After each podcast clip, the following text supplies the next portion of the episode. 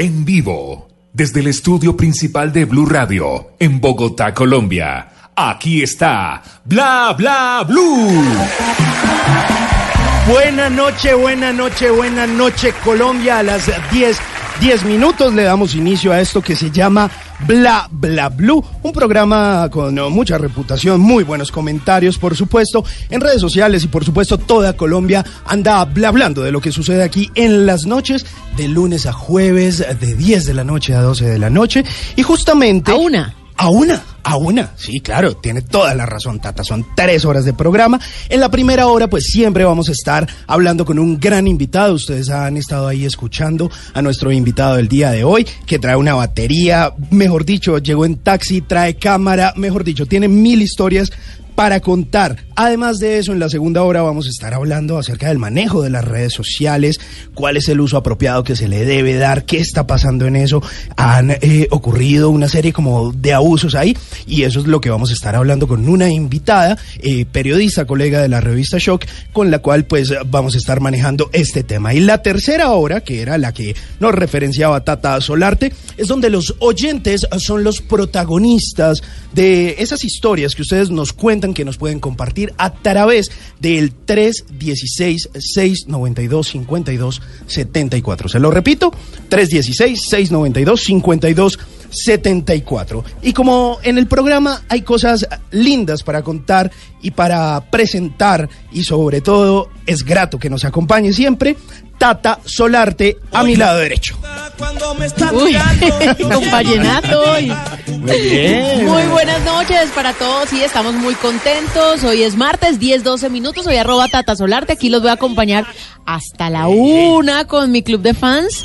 Que son los del Dalet de nuestro queridísimo Rafa, que siempre nos trae acá hoy a ritmo de vallenato, disfrutando con todos ustedes esta noche y con un invitado que me encanta, que admiro muchísimo. Así que hoy va, vamos a tener un programa buenísimo. Así es, eh, Tata. Y en el lado izquierdo, poniéndose la camiseta de titular estos días, por supuesto, muy agradecidos con la compañía del señor Miguel Garzón. Ay, gracias. ve, ve, pero ve. Gracias, Simón. Oyentes, Tata, buenas noches. Sí, por acá haciendo la doble afusa. Porque después de un turno largo aquí en la emisora, vamos a seguir con ustedes también hasta la una de la mañana, pero no importa. Porque a esta hora es muy rico hablar, ¿sabes, Simón? Sí, A señor. esta hora se pasa bueno. Y pues qué mejor que aquí con la compañía. Yo sé que los oyentes ahí nos están poniendo cuidado y de las eh, muchas veces cosas interesantísimas, otras veces otras cosas no tan interesantes, pero puedan estar ahí. Eh, sí, no, no nos digamos mentiras. Ah, seamos Sí, sinceros, Sí, carajo. seamos sinceros, no a todo el mundo le- uno no es monedita de oro, pero bueno, ahí vamos a estar hablando con ustedes los oyentes y con ustedes acá en la mesa de, de todo, ¿no? Es cierto, sí, señor.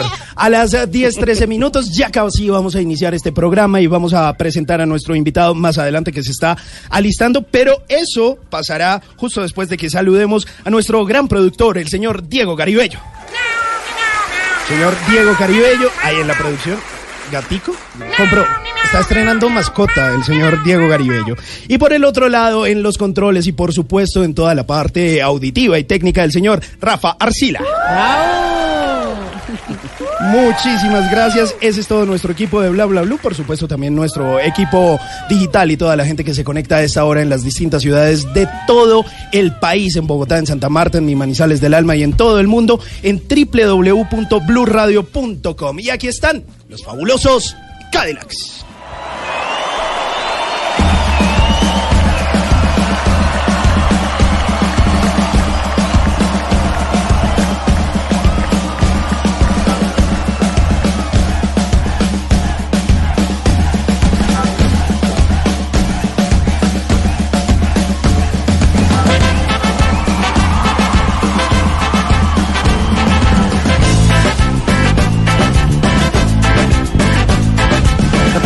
Diciendo que mejores y peores. O que andan diciendo que se debe hacer. O que andan diciendo que mejores y peores. O que andan diciendo que se debe hacer. Escucha lo que te canto Pero no confundir esto es lo que canto. Que me habla de privilegio de una raza soberana Superiores inferiores tenga de poder. ¿Cómo se le ocurre que un doble elegido de otros son para dejarte a visiones de poder? Es malo tu destino Que marca tu camino la canción que es valiente es canción paciente. Ciudad de Nueva York, esto es el mi abuela, que no corre buena. Que las preguntas son tantos. ¿Cómo puede ser tanto? En la escuela nos enseñan a memorizar fecha de patente, pero bien poco nos enseñan.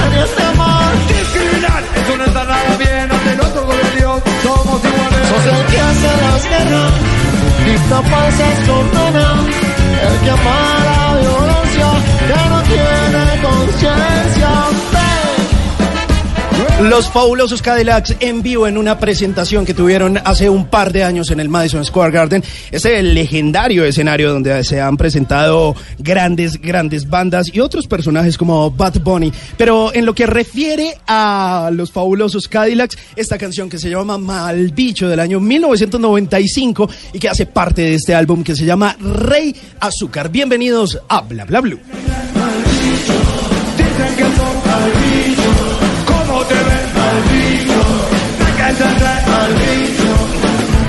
Vos que vas lastimando a quien se ve distinto y poniendo posturas siempre con mano dura.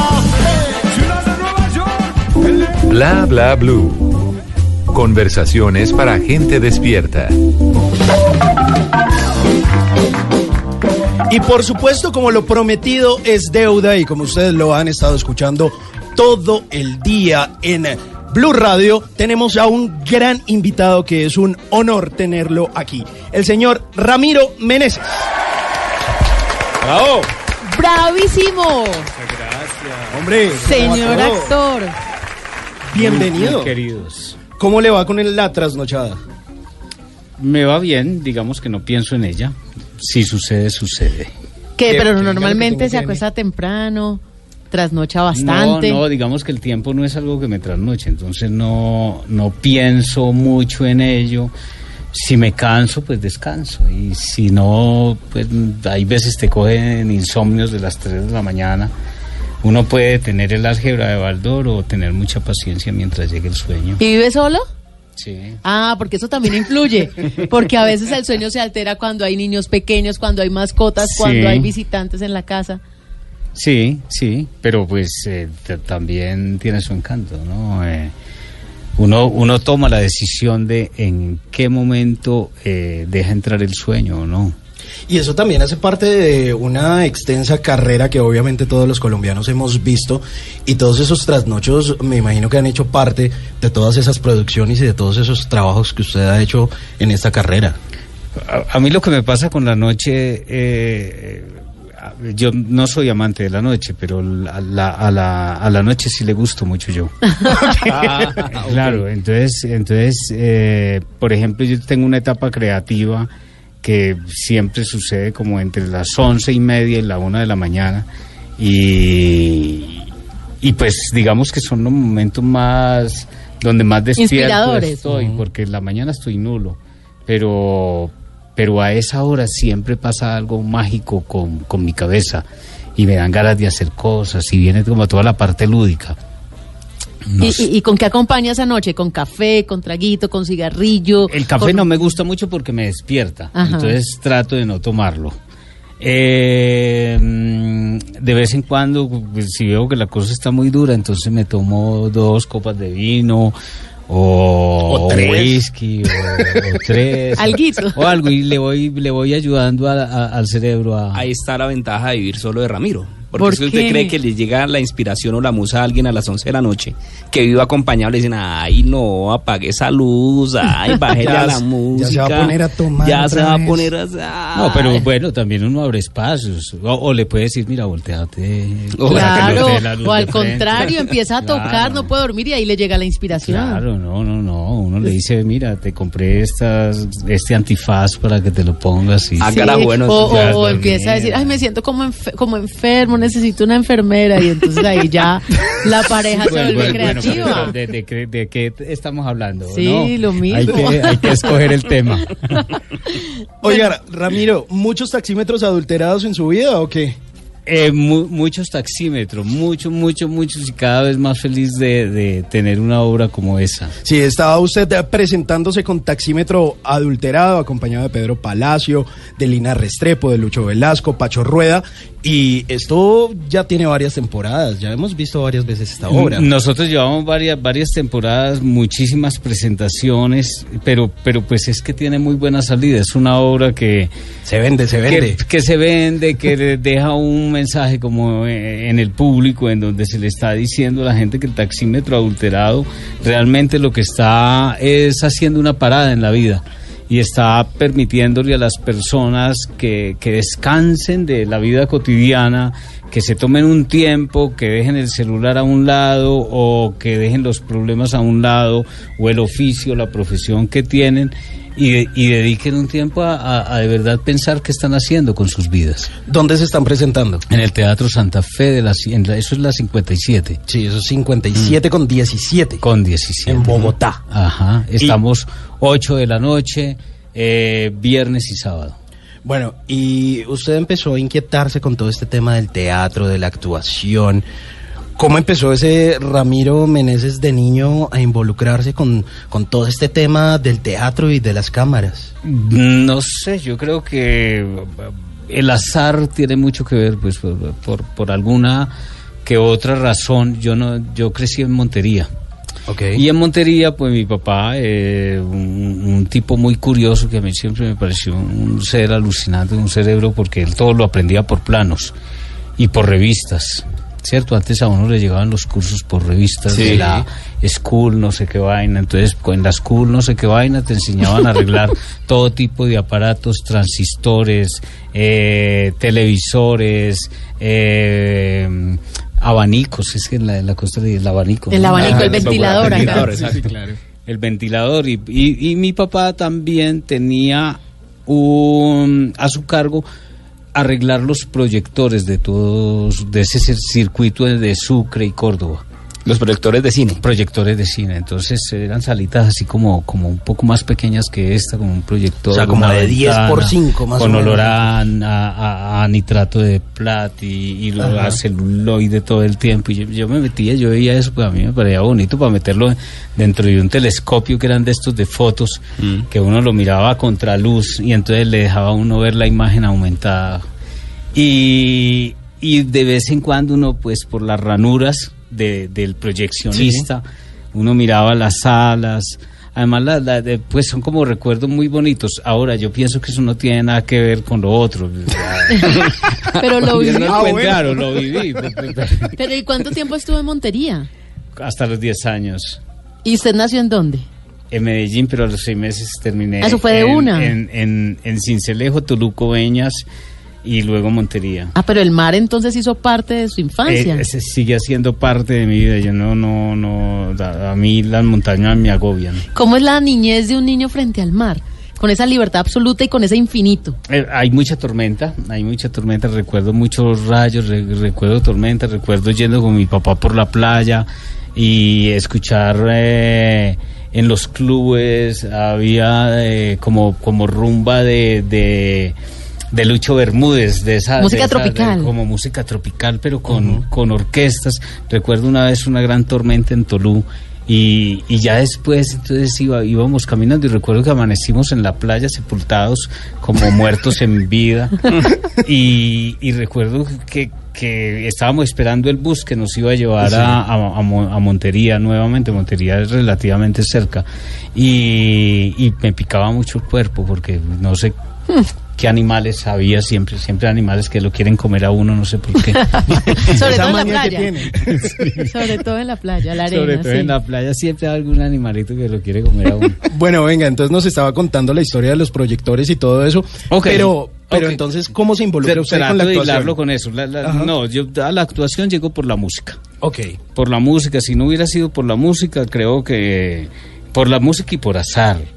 Entonces a alguien, eh, Víctor Gaviria, que en ese entonces no iba a ser Rodrigo D, sino que iba a ser una serie juvenil, eh, pues hace como una convocatoria, una amiga mía estaba como interesada en temas culturales, no sé qué, llega al parche, al parche se le llamaba el combo, Sí. un combo bastante grande, como unos 60 personajes. Ahí usted ya estaba en Medellín. Y yo, yo ya en Medellín. ¿Qué edad tenía ya ahí? Ponle 17 años, más o menos.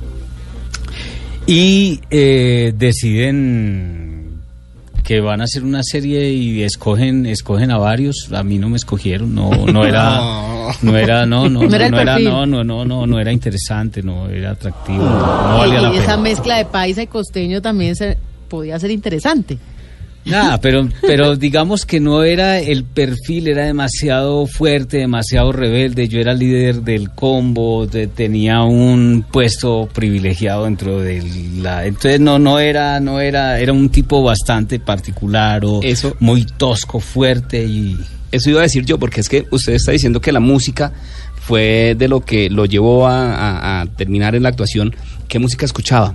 Porque si volvemos a la época de Rodrigo D, era una música Ajá, punk, claro. rock, uh, metal duro. No, yo, yo empecé como a los 15, 15, 14 años a escuchar, empecé pues con música como un rock duro, con tipo Black Sabbath, eh, mm, bueno, y otras bandas. Eh, y más adelante llega todos unos cambios, que aparece el heavy metal, que aparece eh, el trash, eh, aparece una cantidad de bandas muy, muy, con un sonido mucho más fuerte, pero también se inicia toda la temporada de punk en, en Europa y en Norteamérica.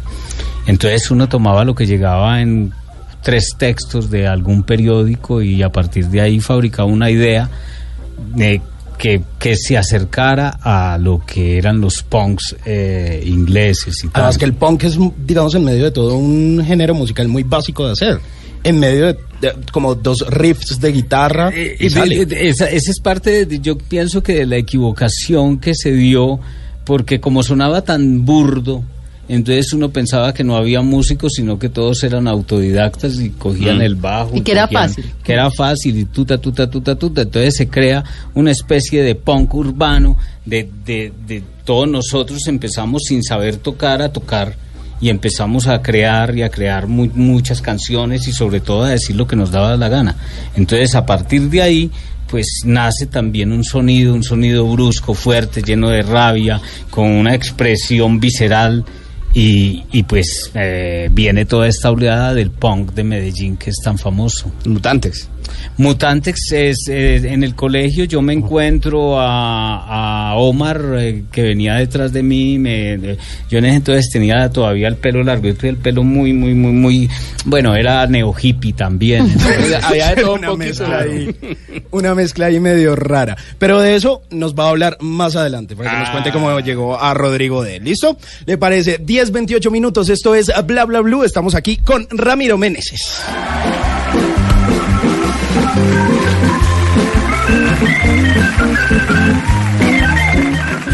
Bla bla blue. Conversaciones para gente despierta.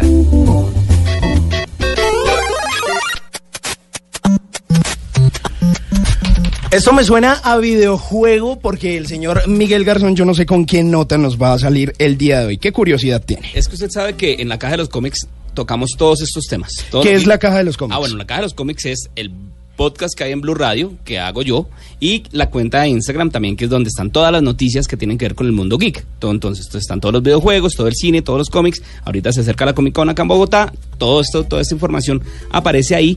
Y hablando de eso, que a mí me gusta mucho hablar de las noticias, porque lo mío es la noticia, entonces la noticia geek, es que ustedes vieron que la Organización Mundial de la Salud dijo este fin de semana que los videojuegos eran ya catalogados como, la adicción a los videojuegos era catalogada como una enfermedad. No me diga eso. Exacto, dicen que ya, al igual que de pronto la ludopatía, eh, la gente que es adicta al juego de azar, también hay gente adicta a los videojuegos. Entonces, la Organización Mundial de la Salud salió con este anuncio y ahí mismo, obviamente, todas las compañías productoras de videojuegos brincaron para decir, pues no nos pueden, no nos vayan a dañar el negocio, por favor, o sea, tampoco. Sí, pero eso que amor no quite conocimiento. eh, exacto, pues tampoco somos verdad. tan malos como dicen. Entonces, eh, esta enfermedad, la Organización Mundial de la Salud la llamó trastorno del juego y dice que uno puede llegar a ser adicto y esa adicción es cuando ya empieza a generarle problemas en su entorno a la persona. Entonces hablaban de que los niños o los jóvenes o los adultos, la persona que sea, cuando pasa más de ocho horas sentados jugando algo y pues ya les empieza a dañar su entorno social, eso ya es catalogado como una eh, adicción. O cuando Y- cambia sus hábitos normales, por ejemplo, no va a comer porque está jugando, no sale porque está jugando, hasta deja de ir a trabajar por estar jugando. Exacto, hay casos en los que la gente dice, estoy enfermo, jefe, hoy no puedo ir, por quedarse jugando algún... Ah, jodido. Sí. Uno puede jugar y está bien unas horitas y está chévere. No, aunque hay gente que ya lo toma como profesión, ¿no? usted Los no- gamers. usted- claro. Pero a usted nunca le dieron las 3 de la mañana jugando algo. Sí, me ha pasado, un- me ha pasado. ¿Ramiro le jala los videojuegos o no? Mm, Sí, todavía. ¿Qué juega? ¿Qué juega? FIFA. De estos nos echamos un fifazo. ¿Y, y bien o...? Te- o- te- tienen que tener cuidado. A mí no me gusta jugar sino con gente que juegue bien. Ay, ¿y es que usted, usted es hincha de algún equipo? No, no, Ah. no, no, no, no, no soy amante de... Pero confiese con cuál le gusta jugar ahí en FIFA. Eh, no, me pues, eh, trato de jugar con uno bueno. Hay Lo veces el. Barcelona, otra vez el Real Madrid. Pero han salido otros, pero no me atrevo a explorar. o es de los que dicen, no, fresco, yo cojo Bolivia. No, no se preocupe, cojo Y lo el Real atiende a Madrid. uno. Exacto. Con Cojo el Real Madrid y yo cojo Sí. Bolivia, fresco. Kazajistán. Exacto, fresco. Sí, esos son de los que uno dice. Bueno, entonces es que la Organización Mundial de la Salud dijo esto y la eh, Entertainment Software Association les dijo, mire, la OMS es una organización estimada y su orientación debe basarse en revisiones regulares, inclusivas y transparentes, respaldadas por expertos independientes. El trastorno del juego no se basa en pruebas suficientemente sólidas para justificar su inclusión en una de las herramientas de establecimiento de normas más importantes de la OMS. Entonces la gente, la- la- estas organizaciones están diciendo que todavía hace falta mucho estudio para que los videojuegos de verdad sean eh, como el causal de este tipo de adicciones. Y pues, a pesar de que la OMS ya salió a decir Sí. que esto es una nueva enfermedad, todavía faltan varios años para que se ejecute un plan y poder decir y para que salga la OMS con el documento que diga de verdad, mire, esto sí es una enfermedad. En esas estamos, sin embargo ya pues la OMS dio la como el campanazo de alerta, porque sí es cierto. mm, Es, es muy difícil llegar uno a ver a un niño que le dicen venga salude que llegó visita y el chino por estar Allá al- dándole. a Sí. dándole al Fortnite o a otro tipo de juegos, entonces sí. Pero entonces ahí está, la gente que está, los productores de videojuegos, están diciéndole a la OMS, por favor, hagamos unos pasitos, no nos vaya a dañar el negocio. Claro, de eso se trata. Mientras tanto, usted más bien tome el control de su vida, prenda el radio y escuche bla bla blue. Bla bla blue. Conversaciones para gente despierta.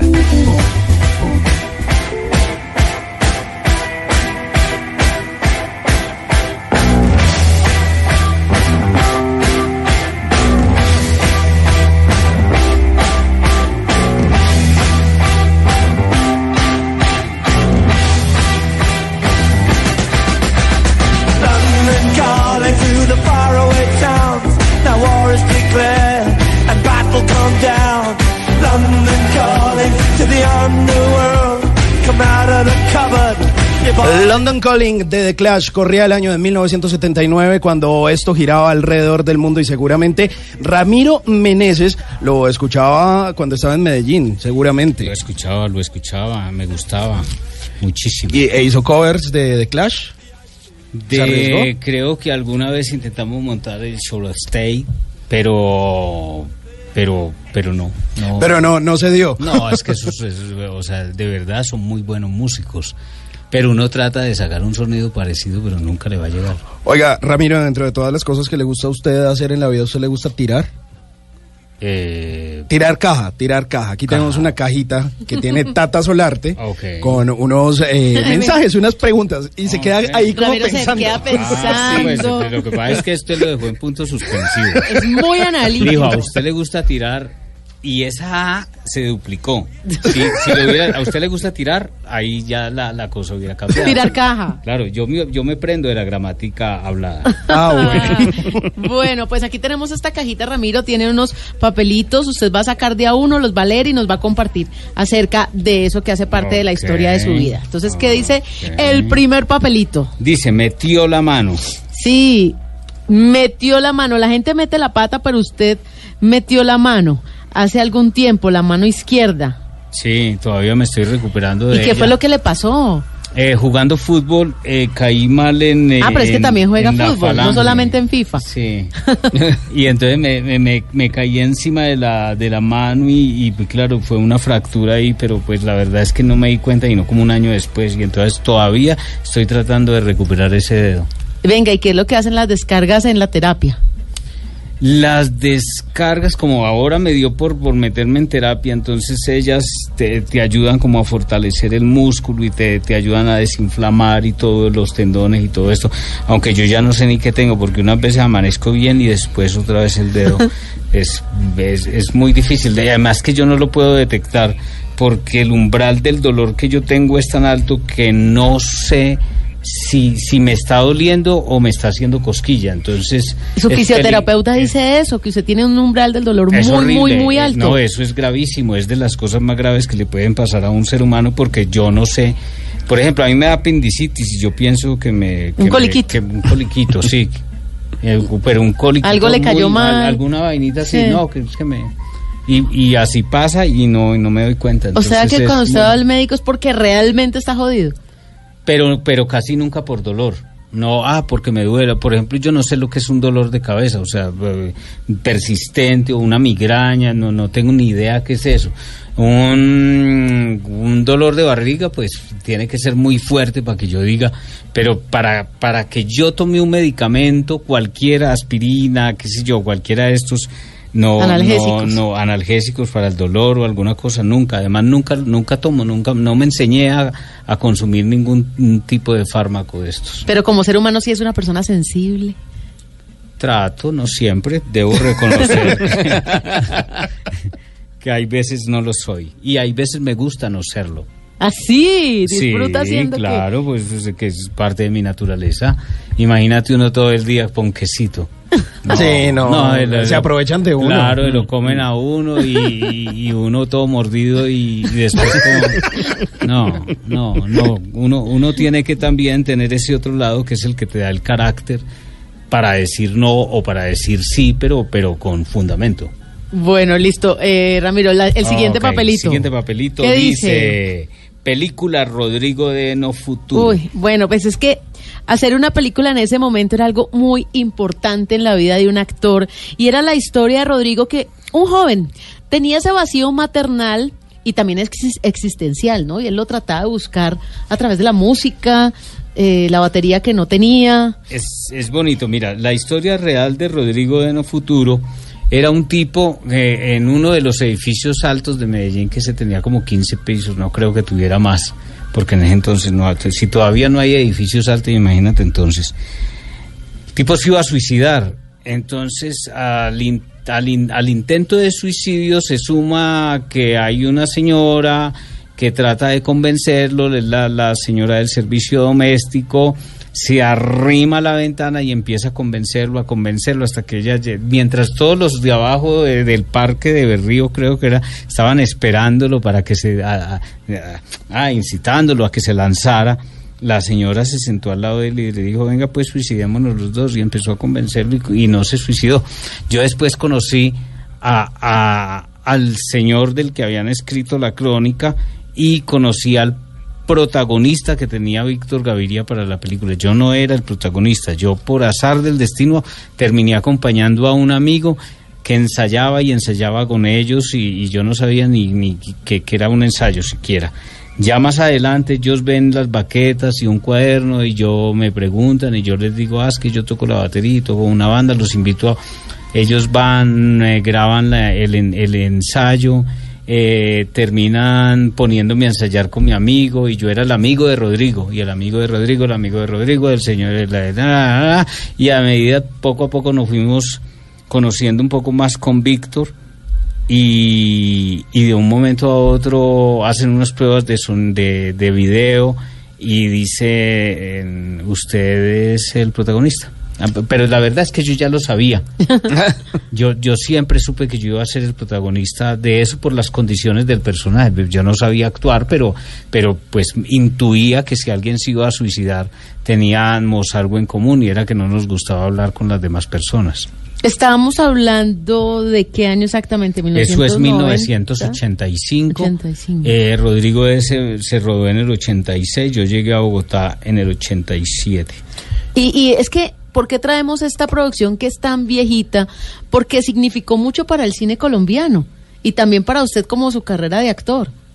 Sí, sí, yo, yo creo que desafortunadamente, bueno, no sé, es muy raro porque Yo, yo eh, siempre cuento la anécdota como si no hubiera pasado, pero, pero es muy loco, pero yo pude haber, eh, haber llegado a Hollywood muy rápido. y tuve la oportunidad de conocer unas estrellas y unas figuras en el Festival de Cannes. Y, ni tenía el idioma, ni el, ni el francés, ni el inglés, y me perdí todo, todo esa, ese ponqué, me perdí todo ese mundo, me perdí todo. Y, de hecho, bueno, lo que pasa es que había también un productor eh, que conocí un español que terminó invitándome a- a Madrid y entonces yo fui a Madrid muy ingenuamente y después me quería comer y, y- y ahí también perdí la oportunidad porque no se lo di. Tenía sus otras intenciones. No, pero así pasa, me- me- o sea, no le estoy hablando acá. O sea, fue una situación muy incómoda, yo iba con Víctor y todo, pero pasaban como, como ese tipo de cosas, como que, como que uno decía, bueno, venimos del Festival de Cannes, una, de todas maneras allá también hay un grado de lujuria bastante amplio, eh, es un festival también, no solamente de cine, y un festival para, para la gente. Y, mm, y pues es un, un ritual de negocios. Todo mundo va, lleva, expone, dice, actrices, actores, productores, productos, cine, bla, bla, bla. ¿Y, bla, y bla. le estaba asustando un poquito la fama en ese momento? ¿Le llegó a asustar? No, no, porque para mí la fama no tiene sentido. Pues la fama es como el poder. El poder es para poder mientras puedas, pero nada más. Pero, pero la fama, pues que, que la gente te reconozca, te pida un autógrafo, pues eh, eh, creo que es ridículo pensar que eso es importante para uno, pero de Ajá. pronto para las otras personas es importante y uno lo entiende. Y es bueno darle a la gente, retribuirle un poco eh, pero pero para mí pues era como como no sé un poco patético el cuento de pensar que, que al ser famoso eh, ser famoso sea importante Pero fue un fogueo muy importante, eso sí. fue un fogueo muy importante, estuve al lado de muchísimas personalidades. Gerard Depardieu me metió un empujón saliendo de un lugar. Eh, me eh, tuve tres cruces de palabras con Polanski que ni, ni me vine a dar cuenta que era Polanski porque llegaron después como 20 fotógrafos a tomarle fotos.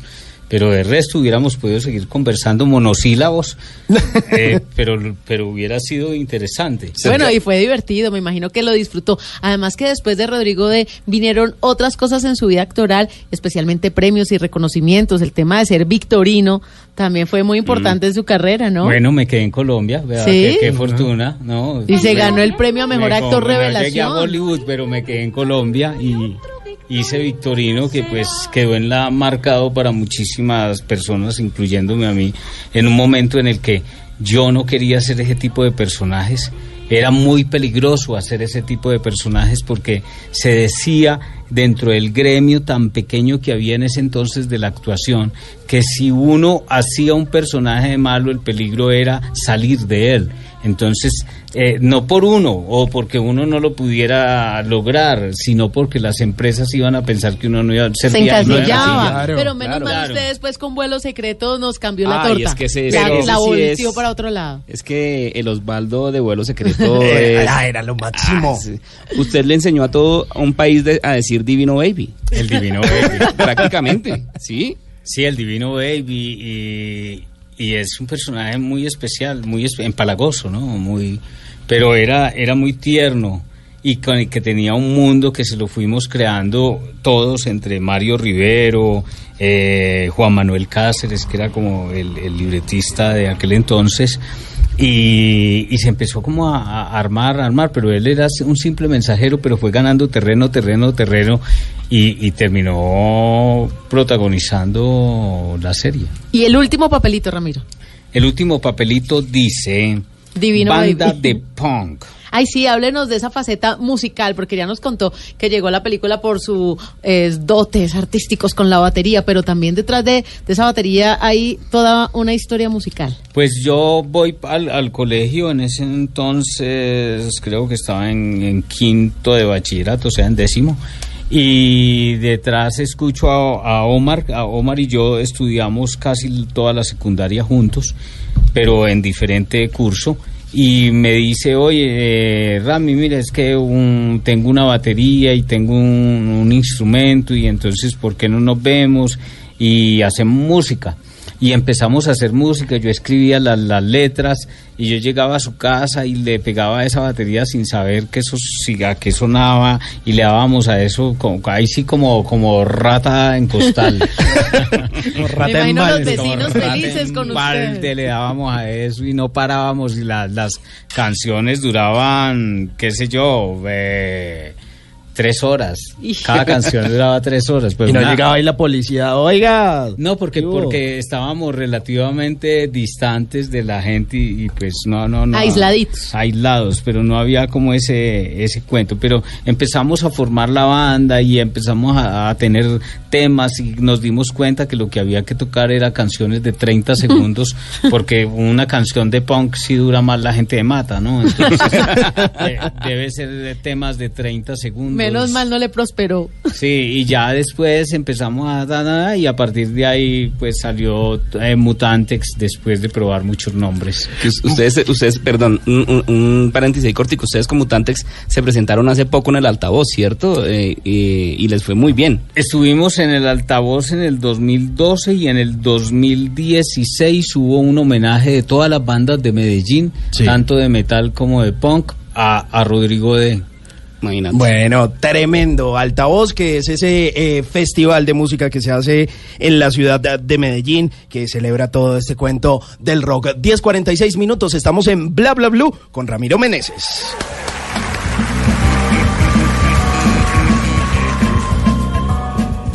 Bla bla blue. Conversaciones para gente despierta.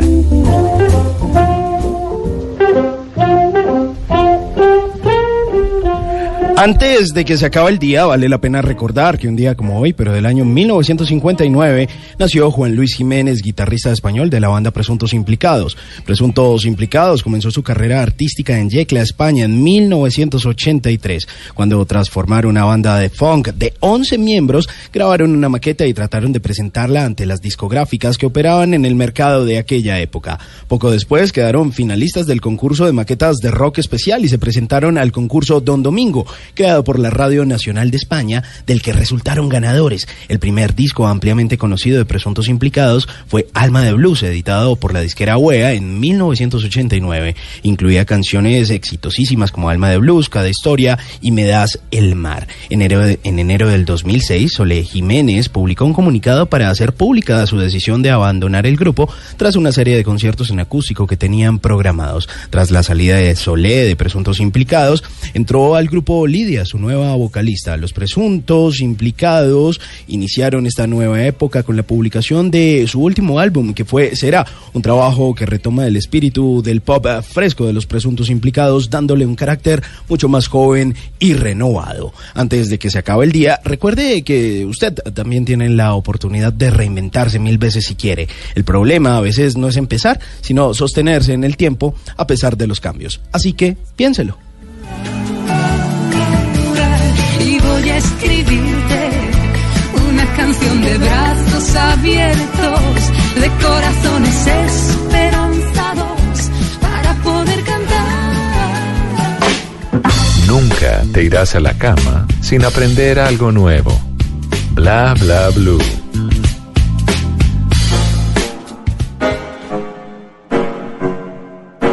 Aquí estás, ya no puedes detenerte. ¿Dónde vas?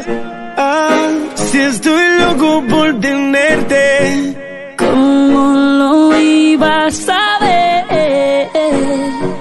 Que te vería otra vez. Tú me confundes, no sé qué hacer. Yo lo que quiero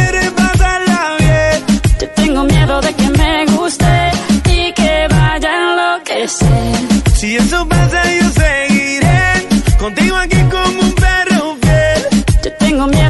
Nicky Jam acompañando a Shakira con esta canción que se llama Perro Fiel, que está incluida en un álbum maravilloso que se llama El Dorado y con el cual ganó varios reconocimientos en los Latin Grammy y por supuesto también en los Grammy. ¿Le gusta Shakira, Ramiro Meneses? Me gusta mucho. Sí, la he escuchado desde que tenía pelo negro y toda la vaina. Sí, sí, me parece, desde, que yo la vi en una entrevista me di cuenta que era una mujer bien interesante. Y vivió en Buenos Aires en algún momento. ¿Usted ha visitado Buenos Aires y le gusta? Yo he visitado todo, Buenos ¿no? Aires, me gusta Buenos Aires. ¿Le gusta mucho viajar? Me gusta, me gusta. yo, yo, yo hago siempre lo que quiero. Ah, eso, Ah, eso bueno. está bien.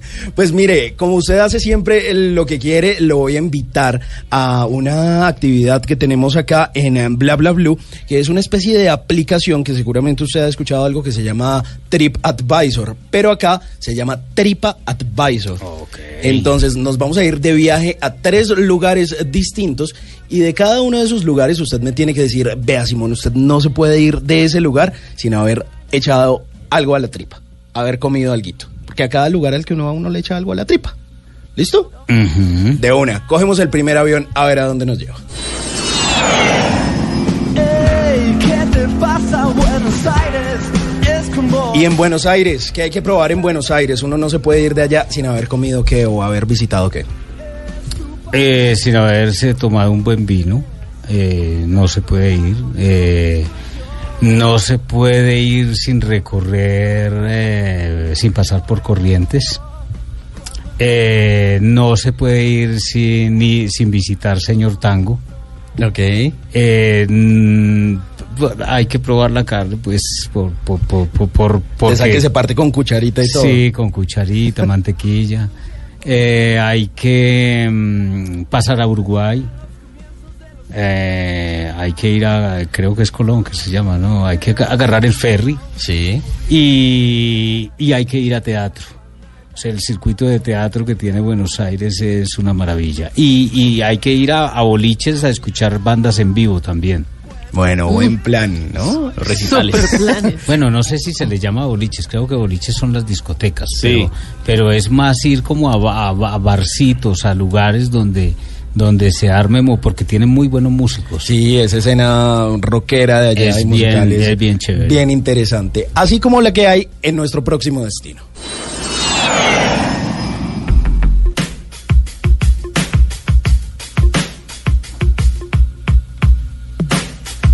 En Nueva York. ¿Qué hay para hacer en Nueva York? Uno no se puede ir de Nueva York sin haber probado qué.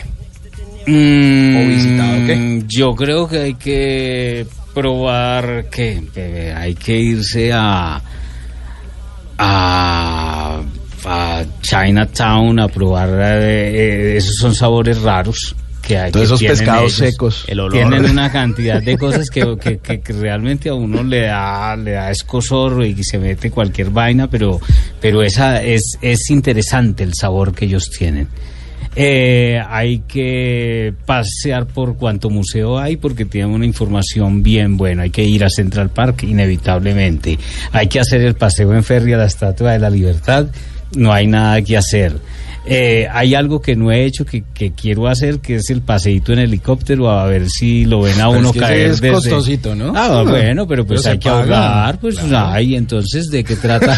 Entonces, ¿para qué trabajamos? ¿Para qué trabajamos? Se van a llevar la plata para dónde, El ¿no? De los hace- sueños y de la vida no se lleva nada a uno. Exacto. Sí, no hay entierros con trasteos Sí, tampoco. Exacto. No, no. Y el hombre hace lo que quiere, la cosa de decirlo. Claro, eso hay que hacerlo. Hay que, eh, no sé, hay una cantidad de, de, de- de lugares, allá también hay una cantidad de barcitos chiquitos que ofrecen bandas en vivo. Hay, De esas de jazz. y Ay, blues. ay, ay, ay, esta es que me acuerdo, que Blue, hay una que llama Blue, Blue Note. Sí, Blue Note. Que es donde, donde de vez en cuando se encuentra uno a... Eso es ahí por el Midtown, cerca de Times Claro, Square. y te encuentras a, a- ¿cómo se llama? Miércoles, se me olvidó el tiempo, a, a, a, Woody Allen. Te lo encuentras Ah, ahí sí. tocando su clarinete con su banda. Y también hay todos estos, estos espectáculos que están en el, en el Broadway. Eh, se encuentra uno de vez en cuando con Al Pacino. Yo tengo una anécdota con Al Pacino que ¿Qué le pasó? después de verlo salir de la obra. Entonces nos quedamos esperando la familia como a, a- a ver si, si nos reconocía. y entonces vemos al Pacino, efectivamente, él sale muy jovial con todos nosotros, saluda a mi hija, saluda a Margarita, no sé qué, bla, bla, bla, bla. Y entonces de repente vemos que el tipo se mete en su camioneta y se mete en la camioneta y sale y me, yo lo, además yo lo grabé, lo tengo Ah. grabado. Oiga, y el hombre sale furioso ¡pra! y se mete otra vez al teatro y entonces eh, veo los guardaespaldas que se meten a la camioneta y sacan a empujones a una pelada que yo no sé en qué momento ellas tampoco saben. En este momento ellos no saben cómo se metió eh, ella. Y, y- Una fan y- enamorada. Pero la sacaron, a mí me dio hasta pesar de la muchacha. que- o sea, en otra situación uno empieza a decirles, ah, descarajos, ¿cómo les van a pegar? Miren lo que les, les prendí un brazo. y la sacaron y entonces al ratito volvió a salir Pachino y se montó ahí y se fue y ahí terminó la anécdota, pero lo tengo No, grabado, registrado para demandarlo.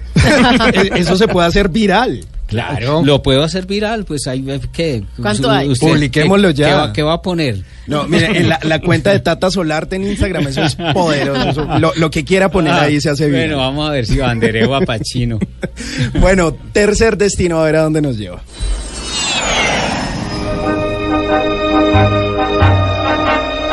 Y llegamos a Francia. ¿Qué hay que hacer en Francia? ¿Qué hay que comer en Francia? Ah, Campos Elíseos, el Trocadero, está a la Torre Eiffel, hay que, pues hay una, un ahorrito y se va uno al restaurante y se, Ah, pues, se- se hace, entonces. así sea un helado, pide el postre. No, no, Un café, un vasito de agua y cierra las entradas. ¿Qué, qué va a comer? No, solo postre. Solo postre, sí, el postre. Eh, te puedes ir en un bote eh, por el Sena, pero un bote bien especial donde te vas en pareja, eh, te ponen la botella de vino, te, te fumas un buen tabaco, Ah, pero vea, haces, romántico todo, haces toda la vuelta, ay París. Ya, está- ya entrados en O sea, esos gastos. Estamos hablando de París, de- de- de- eso tiene su cuento, ¿no? No, Claro. no, eso no se lo inventaron ellos. Es, es una ciudad que invita al romanticismo y que tiene todo ese mon amour, entonces uno se va y se, se, se, se impregna de esa ciudad, la ciudad luz. Bueno, eso está bien. Oiga, ¿y usted cree en esas luces futuras? ¿En el destino?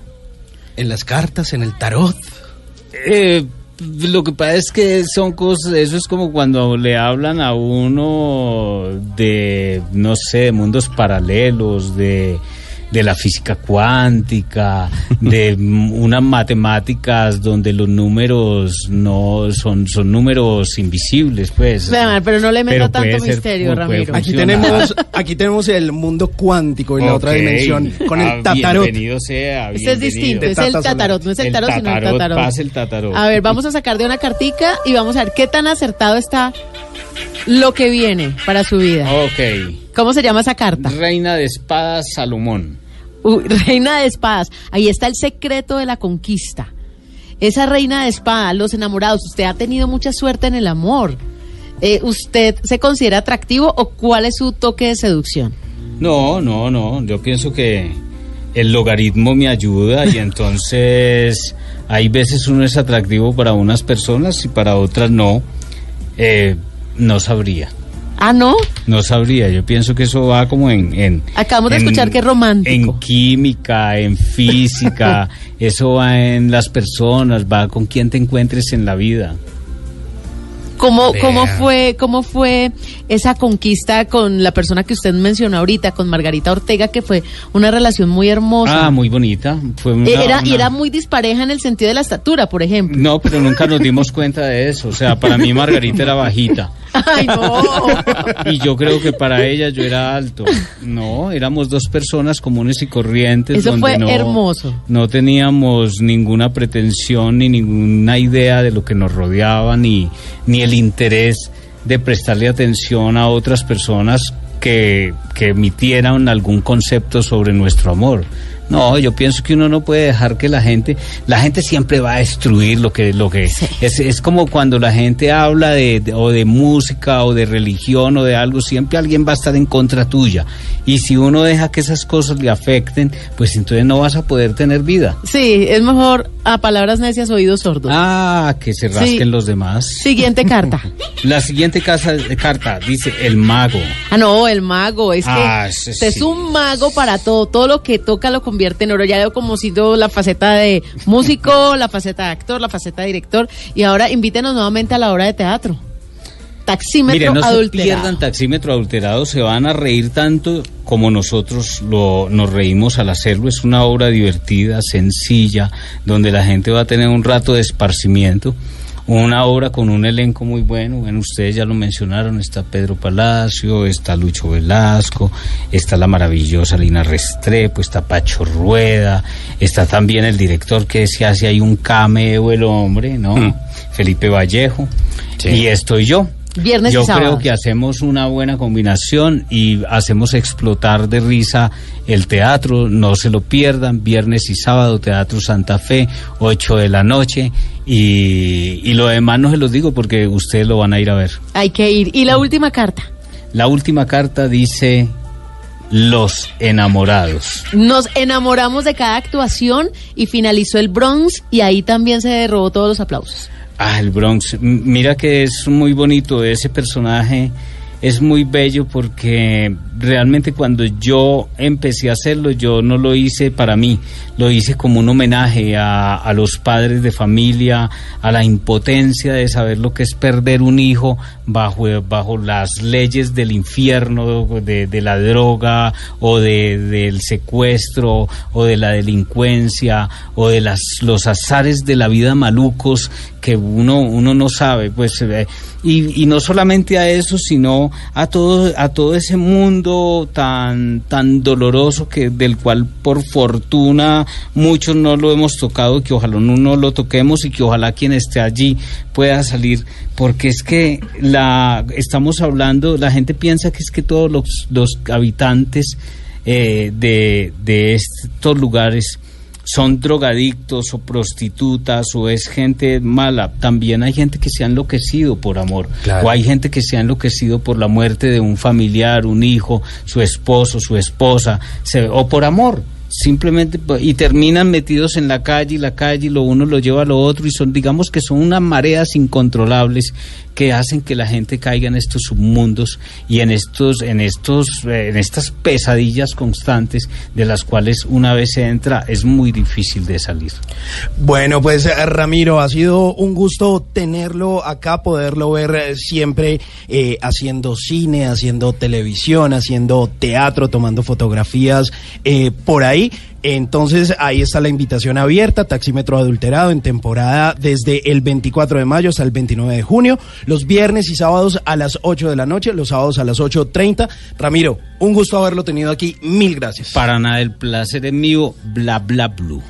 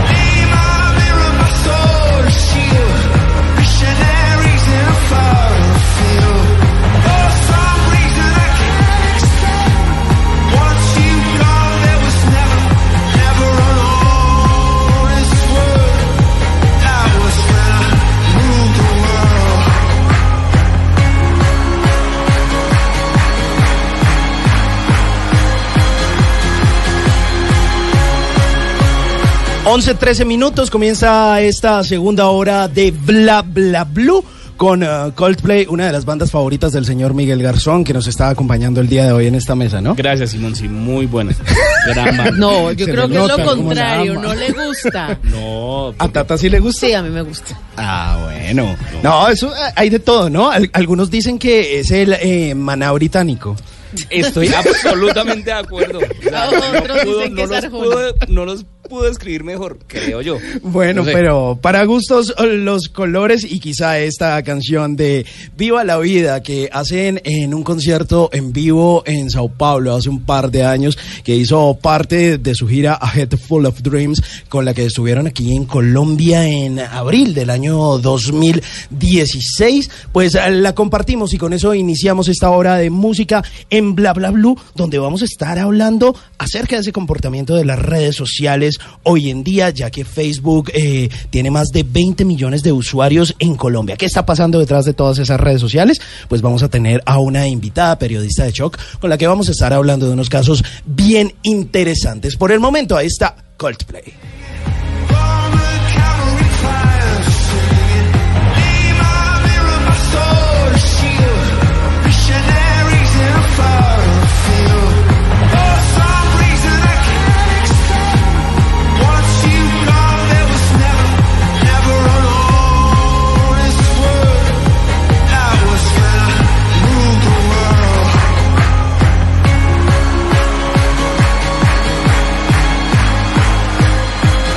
Y ahora, en Bla Bla Blue, hablando en serio.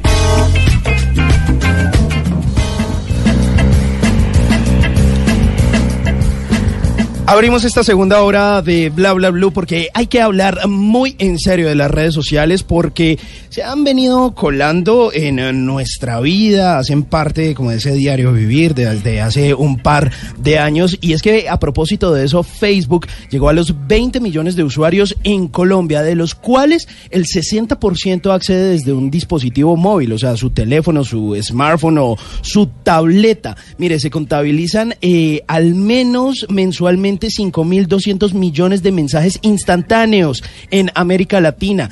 345 millones de comentarios, 225 millones de publicaciones en el muro y además de eso 48 millones de actualizaciones de estados en Colombia. Tata, ¿usted todavía usa Facebook? Eh, todas.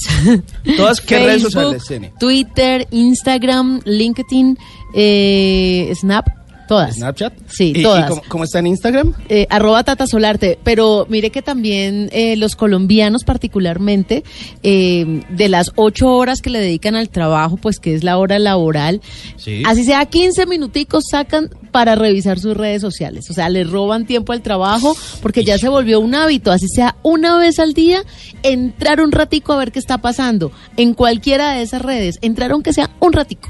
Eso es verdad. Miguel, ¿cómo le va con las redes sociales? ¿Cuáles tiene? Bien, ¿sabes? Yo tengo Facebook, pero esa es más como personal.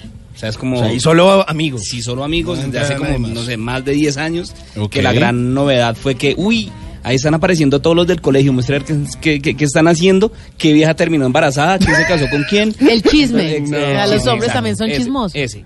Facebook. Tengo LinkedIn. Eh, también la tengo ahí. Tengo Twitter, que es más que todo como para por trabajo, no es tanto para opinar, sino más como para leer las cuentas que sigo. E ¿Y Instagram- Tinder? Tinder, ¿no? ¿Tin quién? Tinder. ¿What? Ah, Ay, se va a No, no, no, hubo, no. hubo, Ah, estuvo ¿hubo? en el celular un Ah, tiempo, sí, no le puedo decir que no. hasta que estuvo. lo capturaron. No, pero ya no existe. No, pero no lo capturan. ¿Escuchaste, amor? Ya no existe. ¿Y Badu? Eh, ¿Badu tiene? ¿Va quién? Badu. No es así, no sé cuál es. Y Bumble. ¿Quién? ¿Qué? No, hombre, ustedes son los millennials de la mesa, entiéndame que yo no, no, hasta allá no voy, no. Bueno, entonces tiene Instagram. Instagram, Instagram, el personal y el de la caja de los cómics, como le está diciendo ahorita. Entonces, La caja de los cómics, ¿qué me recuerda qué es? Que no me acuerdo. La Caja de los Cómics, que es eh, el podcast de Blue Radio, que es acerca de toda la actualidad geek. Y a través de la cuenta de Instagram estoy actualizando, estamos actualizando todo el tiempo con noticias, con imágenes, con las novedades del mundo geek. Y ahí vamos creciendo todo el tiempo. Pues creciendo es una manera de decirlo, porque yo sé que, por ejemplo, hay influenciadores o personas que tienen muchos seguidores y pues uno hasta ahora tiene como 2.500. Pero yo estoy seguro que Joana ahorita nos va a explicar, porque lo importante no es muchas veces, muchas veces no es lo, lo tanto, sino la calidad del que lo sigue, o como yo no entiendo cómo es, viene la cosa. Sí, de eso se trata. Pues muchos tenemos eh, redes sociales. Bueno, también si quieren me pueden seguir ahí. Arroba Hernández Simón, ¿por qué no?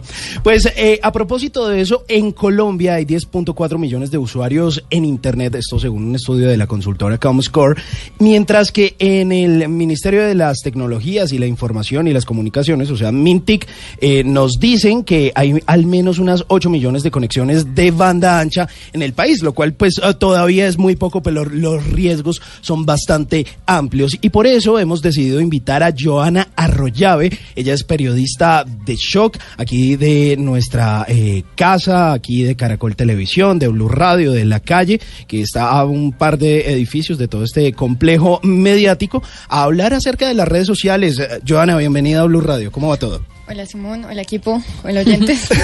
Hola equipo. a dos, a dos edificios y nunca nos vemos. Sí, Es nunca verdad. nos vemos. Sí, toca, toca que invite más seguido cafecito o alguna cosa.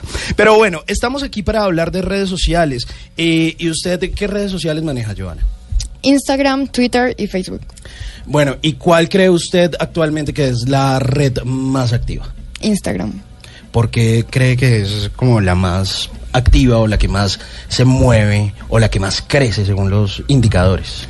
Bueno, Twitter se ha dejado de usar por las polémicas que, que hay en Twitter. En Facebook creo que Facebook pasó, dejó de ser de una generación millennial. E Instagram es lo que está moviendo en este momento, ya que ahí migraron todos los influenciadores, es donde se mueven todas las pautas y es donde está creciendo la economía virtual. Y dentro de todo es bonita. Sí, Sí, dentro de todo ¿Y encuentras Instagram cuentas? es una red es una red bonita. y encuentras cuentas de lo que necesites. O sea, básicamente ahí tienes todo. Tienes Recetas de cocina, todo. fotos, moda, tus amigos, música. Sí, uno, y uno puede ir creando todo este tema. Pero usted menciona una cosa bien interesante, Joana, y es los influenciadores. Y usted tiene una cuenta que es bastante grande en, en Instagram eh, y mucha gente, digamos, dentro del medio de las agencias y todo este medio digital, eh, pues la referencia a usted por ser influenciadora y trabaja usted con distintas marcas y todo esto. Pero digamos, para el señor que nos está escuchando ya, para el tío Ronaldo, para la tía Graciela, que es un influenciador, ¿qué hace? Bueno, yo tengo que ser muy sincera y es que la palabra influenciador no me gusta. O sea, creo que hay personas que hacen contenido digital y hay influenciadores de verdad que es un J Balvin que es capaz de venderle medias hasta la abuelita. Pero creo que las personas en Instagram, sin denigrar su trabajo, claramente, eh, hacen, son personas que crean contenido digital y que a través del contenido que crean son capaces de promocionar alguna marca. Pero uno va, digamos, como perfilando ese eh, contenido dependiendo como de los gustos, o sea, como que hay gente que dice, yo soy fitness, entonces eh, subo foto en el gimnasio, de la proteína, por ejemplo, el señor Miguel Garzón eh, con sus cómics y su caja de los cómics y sus cosas ñoñas y geeks. Sí, porque yo fit no. No, más, bien, fat. Exacto. Más bien Tú fat. tan fit, yo tan fat. Eh, ¿En qué momento como que eso se empieza como, como a elaborar y empiezan las redes sociales a hacer como una especie como de negocio, ¿no? Y hay gente que vive únicamente de eso. Sí, hay gente que vive solo de, de publicar Instagram Stories o de publicar posts. Pero yo creo que eso es personal, es- depende de los gustos que tengas. Digamos, Miguel, que tiene sus cómics, puede promocionar cosas de cómics, porque ese es su fuerte. Y Ah, le creen. Y le creen, porque ese es su fuerte. O tú puedes promocionar podcast, tal vez, o puedes promocionar viajes, porque te encanta viajar. Oh. Entonces, eso depende. Eso, de- eso es muy personal, eso depende de tus gustos y de lo que puedas mostrar y que generes credibilidad. Bueno, ¿cuáles son, cuáles son los riesgos que, que uno puede correr en, en redes sociales al ir adquiriendo tantos seguidores y tanta gente, no solo en Instagram, sino en Twitter, en Facebook, cuando la gente comienza a opinar y a meterse como en la vida de uno? Bueno, yo creo que en el momento en el que tú asumes que tienes un Instagram público y permites a los demás entrar a tu vida, si sea virtual, estás abriendo la puerta para que entren también otro tipo de personas que no están del todo bien eh, de la cabeza y son capaces de dejarte comentarios, de crear cuentas falsas para agredirte, de no estar de acuerdo con tu opinión, de meterse realmente en tu vida y querer manejarla a través de una pantalla. Así es, y mire, justamente con ese tema de los riesgos y de todas esas cosas que suceden, como los abusos y, y todo este acoso del cual vamos a ir adentrándonos en el tema, pues vamos a invitar a la mesa de Bla Bla Blue, está ahí a través de una línea telefónica, a Axel Díaz o Alex Díaz, abogado de Adalid, él es experto en todo este tema de derechos informáticos, de todo esto que sucede en las redes sociales y de todos estos delitos que a veces o que nunca son chéveres. Alex, buenas noches, bienvenido a Bla Bla Blue. Hola, ¿cómo están? Buenas noches y muchísimas gracias por la invitación. Axel, venga, eh, usted ya ha estado varias veces aquí en eh, Bla Bla Blue y quisiéramos hoy abordar ese tema de los abusos en, en redes sociales. ¿Cuándo se puede considerar que hay un abuso en una red social, que empieza a haber, digamos, una especie de eh, acoso sistemático? Bueno, eh, ahí es importante definir algo que muy bien ustedes estaban hablando y súper importante ahorita y es que pues nosotros hemos trasladado nuestra vida directamente de la sociedad, de lo común, común y corriente, trasladarlo al ciberespacio, por decirlo de alguna manera. Entonces, en ese momento, pues tenemos exactamente las mismas reglas, que si yo violo, pues obviamente el, el espacio de otro, o violo su intimidad, o ya entro a yo acotar ciertas cosas que ya son muy personales, pues ya se rompe ese espacio y es donde precisamente ahí ya viene un tema de derechos fundamentales, vienen unos temas legales ahí súper importantes que también del mundo legal, por decirlo de alguna manera, se traslada al ciberespacio y con ello se pueden aplicar ciertos tipos de eh, prohibiciones, ciertos tipos de reglas y pues con ello yo puedo buscar eh, resarcir mis derechos si fueron violados en algún momento. Mm, ok, y por ejemplo cuando una persona es eh, empieza a ser acosada y empiezan a ver toda esa serie, digamos, de comentarios incómodos que generalmente uno los encuentra por Twitter, ¿no, Sí, Miguel? Twitter, Twitter yo creo que fue en la primera red social en la que empezaron a aparecer tantos comentarios desagradables y que se empezaron tal vez a crear los trolls. Eh, que son estos personajes que solamente se dedican a criticar, criticar, criticar, criticar y ensañarse contra la cuenta de alguna persona en casos que inclusive han llevado a personas al suicidio.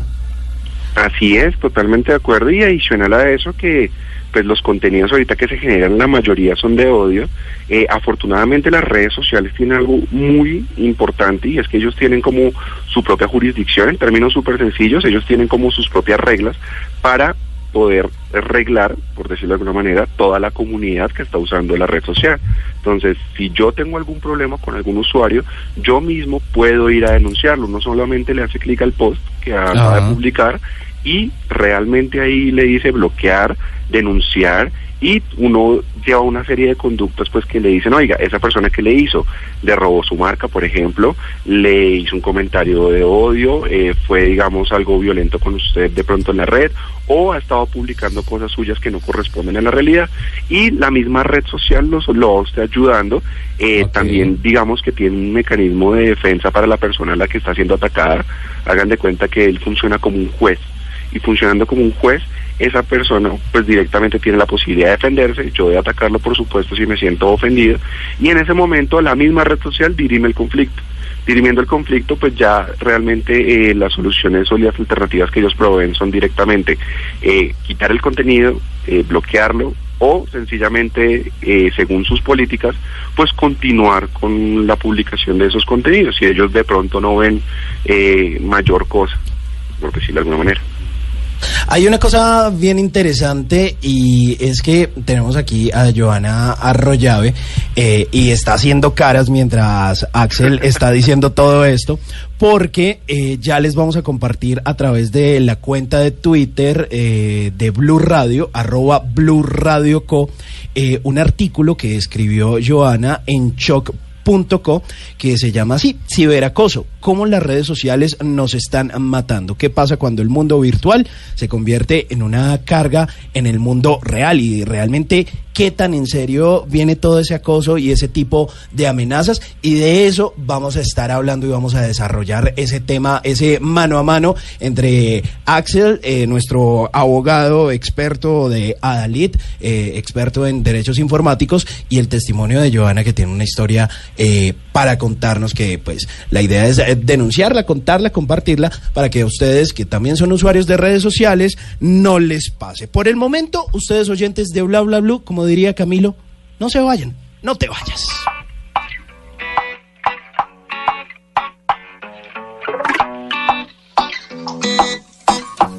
Camilo, mm, ya falta poquito para volver a verte. Mi boca sin tu boca es una eternidad. La noche tiene cara de que va a estar buena, buena, muy buena. Ponte lo que quieras que eso igual me da. Ay, papá, póntelo. Me gusta cuando dices que también me extrañas. Ay, ay, ay, ay, te ay, hago ay, falta. Como tú a mí, tiraré la casa por la ventana. Sé que también te mueres de ganas. Si quieres, quédate hasta mañana. Ay, no te vayas, ay, no te vayas. Que los vecinos traigan la fiesta. Mientras tú y yo cerramos la puerta. Que voy a te vayas, ay, no te vayas. Que no entre la luz ni por la ventana. Sino el calorcito se nos escapa. Y que tu olorcito quede en mi almohada. Y que no se vaya, que no se vaya. Que no entre la luz ni por la ventana. Sino el calorcito se nos escapa. Y que tu olorcito quede en mi almohada. Y que no se vaya, que no se vaya. Que no entre la luz, no. Yo tengo claro todo lo que siento. Que para dudarlo no me queda tiempo. Baby, yo me muero, no te supero. Loco por verte de nuevo. Que de extrañarte estoy acostumbrado. Pero yo quiero tenerte a mi lado. Baby, yo me muero. Tiraré la casa por la ventana. Sé que también te mueres de ganas. Si quieres, quédate hasta mañana. Ay, no te vayas, ay, no te vayas. Que los vecinos traigan la fiesta. Mientras tú y yo cerramos la puerta. Que voy a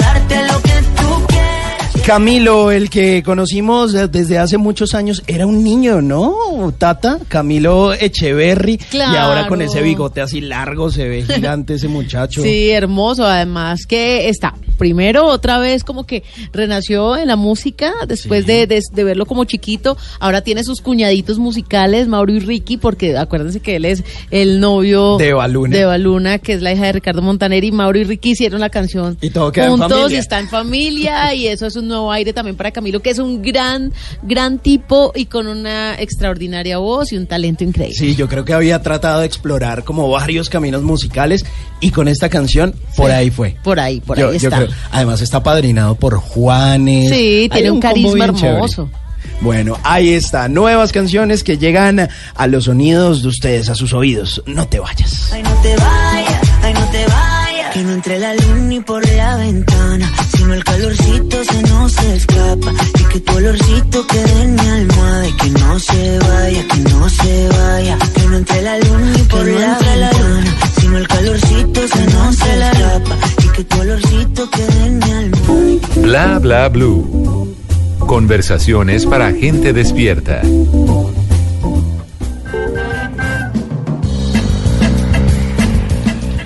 11.31 minutos y tenemos un proyecto, una cosa bien interesante de la que varia gente está hablando y es que es un proyecto que tiene Discovery Channel y los laboratorios Novartis, que son unas historias de esperanza y por eso tenemos un invitado que nos va a hablar de, de esas historias, Tata, ¿no? De eso que hay detrás de ese proyecto bien lindo. Claro que sí, es el doctor Luis Alfonso Zarco, porque resulta que Historias de Esperanza busca visibilizar la realidad a la que se deben enfrentar las personas diagnosticadas con esta enfermedad crónica. Y a propósito, mañana 29 de mayo a las 7 de la noche en el Teatro ABC de la calle 104 con 17, pues va a haber justamente un evento completamente gratis para promover e inspirar a otros a que se cuiden.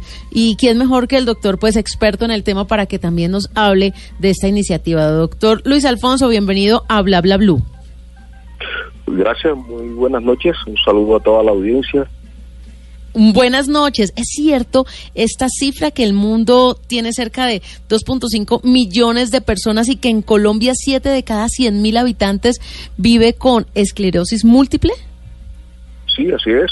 Eh, aproxima- aproximadamente 2.5 millones de personas en el mundo conviven con esta condición crónica que se denomina esclerosis múltiple, una enfermedad que afecta al sistema nervioso central, que se manifiesta con visión borrosa, dolor al mover los ojos, adormecimiento del cuerpo, pérdida de fuerza, fatiga, cansancio, en fin, una serie de síntomas que afectan la calidad de vida de estas personas y que gracias a, los tratamientos que disponemos hoy en día pueden llevar eh, una vida eh, productiva, viviendo en sociedad, en familia, y bueno, eh, en nuestro país hay aproximadamente siete casos por cada 100.000 habitantes. Sí, estamos hablando más o menos de 3.000 personas y no tiene cura.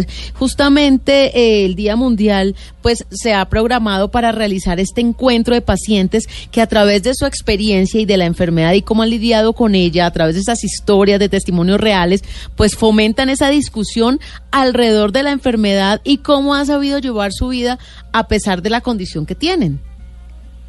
Desde luego, el, eh, el, el evento y la campaña intenta eh, poner en evidencia, hacer visible a la enfermedad, a los pacientes, sus síntomas, a su calidad de vida eh, y esperamos pues que, que se concientice la gente de la importancia de apoyar a los pacientes, de que la gente consulte en forma oportuna para los diagnósticos apropiados y pues poderlos tratar y rehabilitar y que pues consigan eh, una vida lo más normal posible.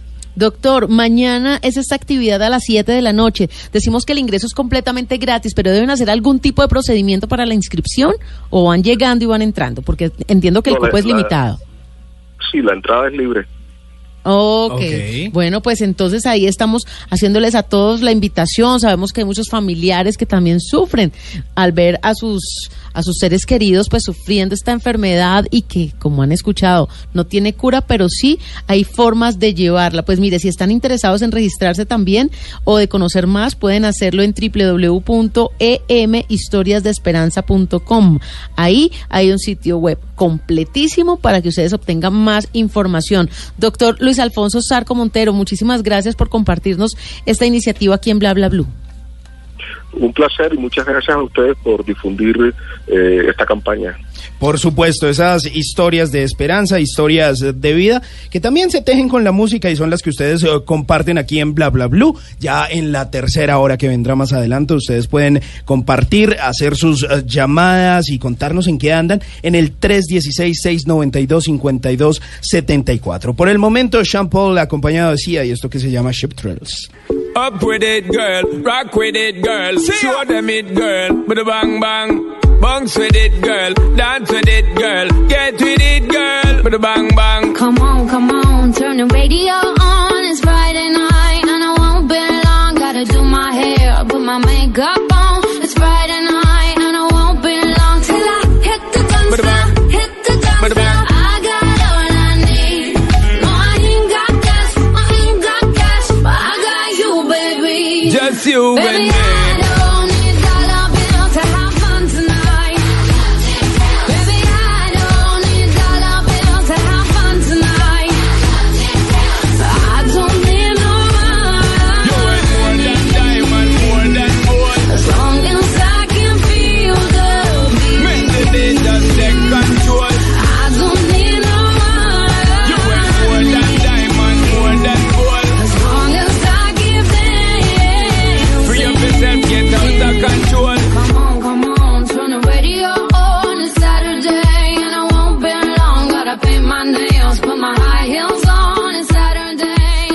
Una canción que tuvo un lugar bien importante en los charts y por supuesto ocupó el primer lugar durante varias semanas en el Hot 100 de Billboard, ese listado importantísimo de la música anglo en los Estados Unidos. Así hay Ship Thrills y con esto volvemos a esta discusión que estábamos teniendo con nuestra invitada periodista digital de Shock y por supuesto con el abogado Axel eh, Díaz, abogado de Adalid, porque estamos hablando de redes sociales, pero nos estábamos adentrando en algo que se llama ciberacoso, un artículo que escribió eh, Joana Arroyave hace un par eh, de semanas eh, ahí en, shock.co y que ustedes ya pueden encontrar en nuestra cuenta de Twitter arroba Blue Radio Co. Ciberacoso, cómo las redes sociales nos están matando. Y justamente esa es la pregunta que le quiero hacer, eh, Joana, porque en este artículo usted eh, denuncia una serie de acosos sistemáticos por parte de una persona.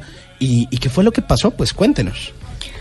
Bueno, eh, historia, historia larga, hecha corta. Em, mensajes repetidos a través de Twitter, eh, luego de Instagram.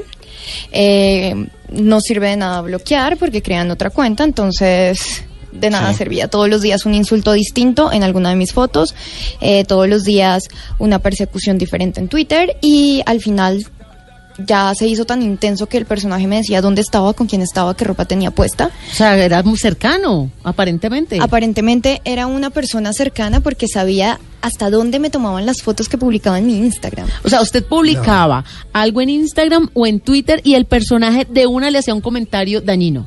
De una vez. De inmediato. Sí. ¿Y, y, y había solidaridad de los otros seguidores con ese comentario? Como, oiga, ¿qué le pasa? ¿O sencillamente le daban me gusta o lo ignoraban? No, no creo que nadie se haya dado cuenta de, de- de los comentarios porque ah, me- me- cuando me llegaba la, noti- la notificación yo lo que hacía era realmente bloquear y eliminar, pues eliminar el comentario y bloquear. Entonces no creo que nadie los haya visto. De hecho, nadie se enteró de lo que estaba viviendo, sino hasta que hablé tres meses después y ahora que hice público toda la denuncia, pero ¿Y, y qué tipo de cuentas eran las que le hacían este tipo de comentarios? nada, una cuenta que tú ¿Del puedes huevito abrir. cualquiera, Sí, sin la- seguidores? sin seguidores, sin foto de perfil, recién creada, o sea, exclusivamente Para creada la cuenta vida. para joder la vida. ¿Y, y qué le escribían? ¿Qué Típico. le decían? Eh, ¿Eso lo puedo decir al aire? Pues, Por ejemplo, usted ponía, eh, hagamos- hablamos de un caso, usted puso una foto. Eh, Acá, en, en su, acá en su estamos, Instagram. Ajá, una foto normal. Me imagino que un día soleado y pones tu foto y ahí está tu outfit y ya. Bueno, yo creo que les voy a resumir más fácil para que entiendan el tipo de comentarios con una foto que publiqué simplemente sentada en una silla y empezaba el comentario. Gorda, que no nos bajan de gordas, eh, perra. Después, esa blusa se la llevó a su viaje a Nueva York tal día. Esa chaqueta la tenía puesta en la fiesta en la que estaba tal otro. Eh, usted no tiene más ropa, no sé qué. eh, sus amigos no la quieren, nadie la quiere a su alrededor. En Caracol todos la odian. Usted es el chiste de todo el lugar, todos los lugares donde está. Usted no es influenciadora, compra seguidores, compra likes, compra comentarios. O sea, era. ¿Qué, qué- qué pasa? ¿Y usted de quién sospechaba? Mira, cuando tú estás viviendo una situación de estas y cuando te dicen dónde estás, con quién estás, cuando los comentarios tocan vida, eh, tocan tu vida privada y tocan cosas que muy pocas personas sabes, tú empiezas a sospechar de quién tienes al lado. Se va reduciendo el grupo de sospechosos también. Empieza gigante cualquier persona, pero terminas desconfiando hasta de tu propia familia, ¿sabes? Entonces llegó un punto en el que yo me sentía tan sola porque no sabía si era la persona que estaba a mi lado sentada en mi trabajo o era alguien de mi familia, porque decía, ¿cómo es posible que sepan mi nombre completo, ¿sabes? Mm. O sea, yo no digo mi nombre completo nunca, entonces o tiene que ser alguien de acá o tiene que ser alguien de mi familia o mi fecha de nacimiento. Entonces era, era una persecución de verdad constante que el- lo único que logré hacer en ese momento en mí es voy a quedarme callada, no voy a hablar con nadie, me voy a encerrar y me voy a hundir yo en esto que me está pasando. Claro, pero otra persona está haciendo el daño y usted es la afectada, porque entonces se aísla. Claro, ese es el problema que tenemos las víctimas, que en el momento en que nos está pasando esto, la víctima lo que cree es que es culpa de uno, cuando en realidad es culpa del victimario. Entonces uno como víctima, ¿qué hace? O yo como víctima, ¿qué hice?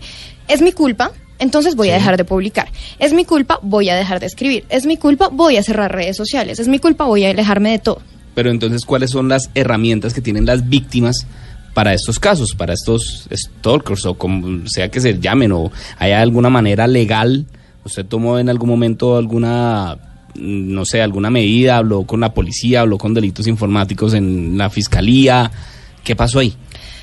Miguel, esto va a sonar triste, pero las herramientas que tenemos es esta, hablarlo. Las redes sociales no ayudan, o sea, lo que decía el abogado Alex ahorita es muy bonito en la teoría, pero en la realidad no pasa nada. O sea, las redes sociales lo que hacen es que cuando tú denuncias, ellos dicen, vamos a evaluar si la cuenta realmente te está afectando en algo. En el caso de Twitter, tengo los mensajes de Twitter, en el caso de Twitter simplemente te dicen, hemos revisado los mensajes y como en los mensajes no te amenazan de muerte, no te dicen, hola, te voy a matar, entonces te dicen, no no te es está grave. afectando la vida. No podemos, no podemos tomar ninguna acción contra esta cuenta. Y en el caso de esas cuentas agresoras, usted las bloquea, pero aparecen otras cuentas. Claro, porque esto- crear una cuenta es muy fácil. Esto, mira, esto es un círculo de 360. Entonces, ¿qué pasa? Crean una cuenta, insultan a una persona, la persona elimina el comentario, bloquea la cuenta y vuelve. Se crea otra cuenta, otro insulto, bloquear, Qué eliminar el comentario. Es, es, un, es un círculo de 360 que no pasa nada. Y que ahoga. Claro, porque tú no puedes, o sea, tú no encuentras ninguna solución al respecto porque sabes que independiente de lo que hagas va a volver a aparecer. Y además, Joana, usted es una periodista, sabe que está hablando en este momento con propiedad. Eh, usted ha visibilizado esa situación para que otras personas pues también vean que se puede, se puede contar, se puede denunciar. Usted menciona que esto lo ha dado a publicar o a conocer después de tres meses. No. ¿O cómo sea, fue? Fueron, fueron tres meses de acoso constante de todos los días. Ajá. Cuando tú, cuando te está pasando esto, tú te haces el de la vista gorda. porque ¿Qué nos ha enseñado la sociedad en este momento? Y esto es lo que nos han enseñado todos y que nos metimos en la cabeza. Y es que estamos enseñando sutilmente a la gente a ser acosadores. Y es que si yo te dejo a ti, Tata, un comentario, tú dices, ay, es gente envidiosa, ay, bórrelo. No, no es gente envidiosa, es gente que tiene un problema mental. Ya. Listo. Entonces tú le enseñas a los demás como, ay, ya, solo bloquéelo y repórtelo, no pasa nada. Entonces eso empecé a creer yo misma, ay, no, eso es gente envidiosa, bloquear, bloquear, reportar, bloquear, reportar. Entonces, claro, me costó tres meses admitir que realmente me estaban acosando.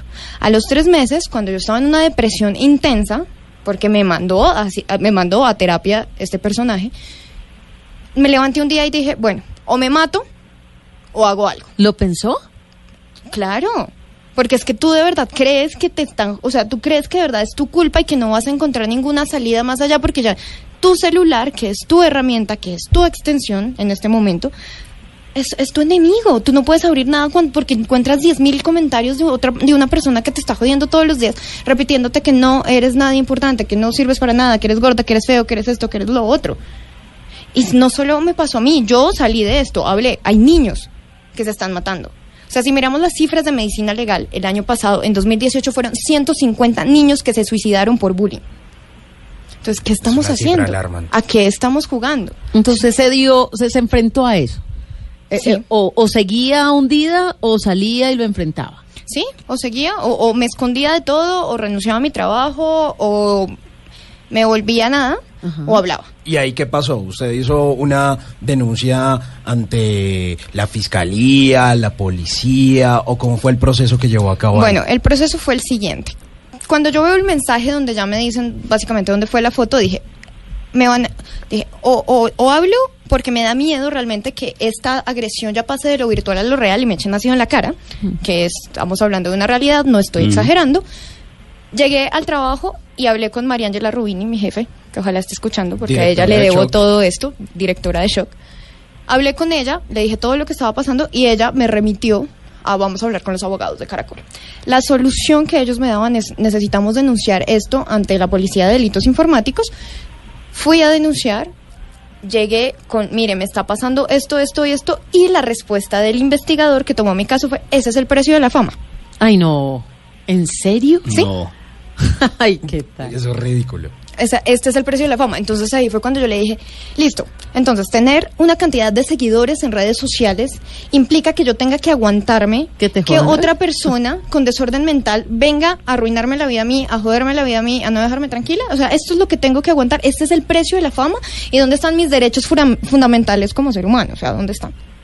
Bueno, entonces, revisaron lo que estaba pasando como todo, eh, todo este proceso de acoso empezó porque este personaje publicó mis datos personales en una página porno. Entonces... Además de todo. Sí, entonces dijo como, bueno, los investigadores dijeron, nosotros en redes sociales no podemos hacer nada. Pero como él publicó sus datos personales en una página porno, entonces podemos meterlo como que es un delito informático porque está publicando eh, violación de datos personales. Entonces, listo, por ahí lo podemos mandar. Sin embargo, esto le remite a la fiscalía y si la fiscalía ve que puede investigar, la llamamos. Si no, se va a archivar. Un año después, año y medio después, estoy esperando en este momento todavía la llamada de la O fiscalía. sea, está archivado, técnicamente. Está archivado. Pero, Porque pero sí, dice que un año y medio después seguimos esperando la respuesta de la fiscalía, como tal vez como su caso hay muchísimos casos más, y no solamente en mm, deli- delitos informáticos, sino en muchos otros ámbitos de la justicia colombiana. Pero usted durante este año y medio, ¿qué ha hecho para decir, bueno, la, la- justicia no nos sirvió en este caso, yo tengo que salir de esto, tengo que, que- que superarlo? ¿Y ¿Cómo hizo? ¿O cómo está haciendo? ¿O cómo, cómo, cómo, qué está haciendo ahí? Miren, mm, hablarlo no soluciona el problema, pero es una catarsis tremenda. No, ayuda como un berraco. Entonces, ¿qué hice? Como nadie me ayudó, yo voy a ayudar a los demás. Entonces, listo. Esto ya no es una pelea de Joana Arroyave contra una acosadora. Esto es una pelea de Joana Arroyave contra las redes sociales y contra la justicia, porque de verdad tienen que parar bolas que las redes sociales se están convirtiendo en un monstruo que nos puede matar. Y Mm. que seguimos, y que se- si seguimos dejando sutilmente que los acosadores sigan haciendo de las suyas, pues entonces, ¿en qué nos vamos a convertir? ¿Qué tipo de sociedad queremos? Y ahí es donde lo visibiliza. Exacto, ahí es donde creo todo este contenido y lo sacamos al aire y acá estamos. Y aquí estamos hablando de eso en Bla Bla Blue. El artículo ustedes lo pueden conseguir en choc.co. Se llama Ciberacoso, como las redes sociales nos están matando. También lo hemos compartido a través de arroba Blue Radio en nuestra cuenta de Twitter. Y de eso vamos a estar hablando más adelante, porque también tenemos a eh, un invitado que es Axel Díaz, abogado de Adalid, que nos va a decir, luego de escuchar todo este testimonio de Joana, qué se debe hacer, cuál es el paso a paso o qué lo aconsejaría usted pues conociendo la ley. Por el momento vamos a relajarnos un poquito, vamos a meterle dulce con Maroon 5 y esto que se llama Sugar.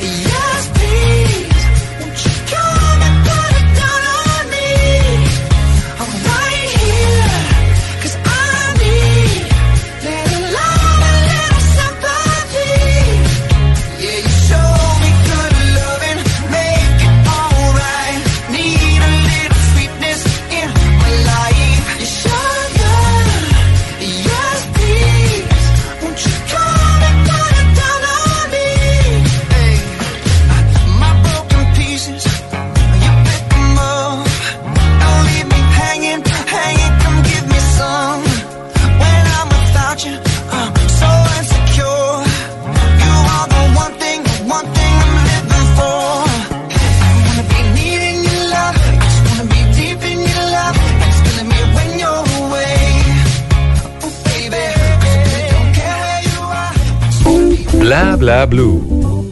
Conversaciones para gente despierta.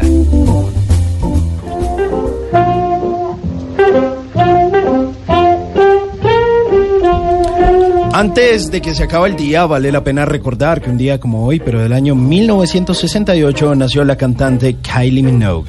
Kylie nació el 28 de mayo de 1968 en Melbourne, Australia. Su nombre es el mismo que significa boomerang en su idioma aborigen. Se inició en el mundo del espectáculo en 1979 cuando trabajaba en la serie Seaways y The Henderson Kids. Ah, gracias a una canción grabada para estos uh, shows de televisión adquirió toda su popularidad. En 1987 recibió cinco premios Logies, los más importantes de la televisión australiana. The Locomotion fue un, tema, una canción de un grupo estadounidense, Grand Funk, que fue grabado por ella en julio de 1987 y le dio otro ritmo que la posicionó en los medios radiales de la época. Su primer disco, disco se tituló simplemente Kylie y en el año 2000 grababa Spinning Around y luego grabó Fever, pero alcanzó la popularidad mundial con Can't Get You Out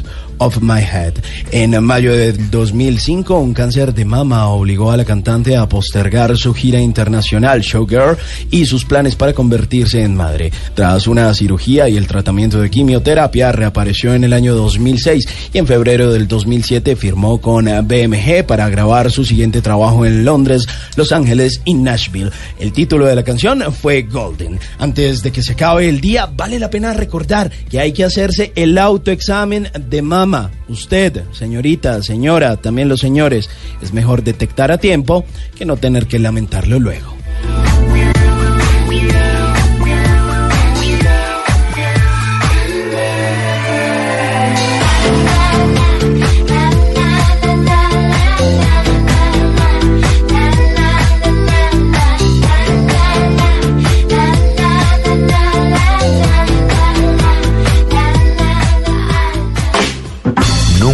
Te irás a la cama sin aprender algo nuevo. Bla bla blue. 11.53 minutos, esta segunda hora de Bla Bla Blue en la que hemos estado hablando de las redes sociales, de cómo se comportan, de influenciadores, pero además de eso, de los riesgos que se corren en las redes sociales con nuestra periodista invitada, Joana Arroyave, periodista de Shock, quien eh, nos está contando de ese caso de ciberacoso del cual eh, fue víctima y acaba de hacer eh, una denuncia de cómo a través de varios perfiles, una persona de forma sistemática, pues eh, casi la lleva a acabar con su propia vida. Pues eh, teníamos por el otro lado a Axel Díaz, abogado de Dalí, experto en eh, delitos informáticos, y, y él estaba escuchando todo esto. Luego de esta denuncia y de este paso a paso, Axel, ¿qué se puede hacer? Porque realmente, eh, si lo vemos y en esta denuncia, en este artículo que está ahí publicado, pues no pasa mucho, las autoridades no hacen nada y tampoco las redes El sociales. precio de la fama. Esa jurisdicción y eso que le responda a uno que el precio de la fama, ¿qué hace Sí, uno ahí? No, lamentablemente, y ya conociendo el caso de Joana a fondo, eh, efectivamente, y todos los casos que, por ejemplo, nos llegan a nosotros también están destinados directamente a no prosperar directamente con las autoridades, pero entonces los mecanismos precisamente que proveen las redes sociales no son totalmente, eh, pues no, no ayudan en su totalidad. Y lo que toca hacer directamente, y ya a nivel técnico jurídico, por decirlo de alguna manera, es mezclar un poco de tecnología ya con temas jurídicos, es entregarles lastimosamente en bandeja de plata todo directamente a las autoridades. Entonces, ¿cómo le podemos entregar en bandeja todo a las autoridades? Nosotros, por ejemplo, usamos técnicas de señuelos con las cuales eh, hacemos como un acercamiento directamente con la persona que está acosando a la otra persona, lo perfilamos, neurolingüísticamente hablando, sabemos, empezamos a estudiarlo también a esa persona en sus comportamientos y todo eso, y lo que hacemos es mandarle un señuelo a nivel técnico, el cual ya obtenemos la información de sus dispositivos, de sus ubicaciones, de eh, sus conexiones en direcciones IP, y lo que hacemos ya directamente es entregarlos a, la- a las autoridades, como desmenuzado todo, absolutamente todo. Entregándolo de esta forma, directamente ellos proceden a realizar ya una serie de investigaciones que en su gran mayoría pues resultan satisfactorias, pero si no es así, ellos no lo hacen. Y pues eso requiere mucho tiempo y es tiempo con el que no cuenta la víctima, por supuesto, y es tiempo con el que el victimario puede aprovecharse para hacer otro tipo de cosas.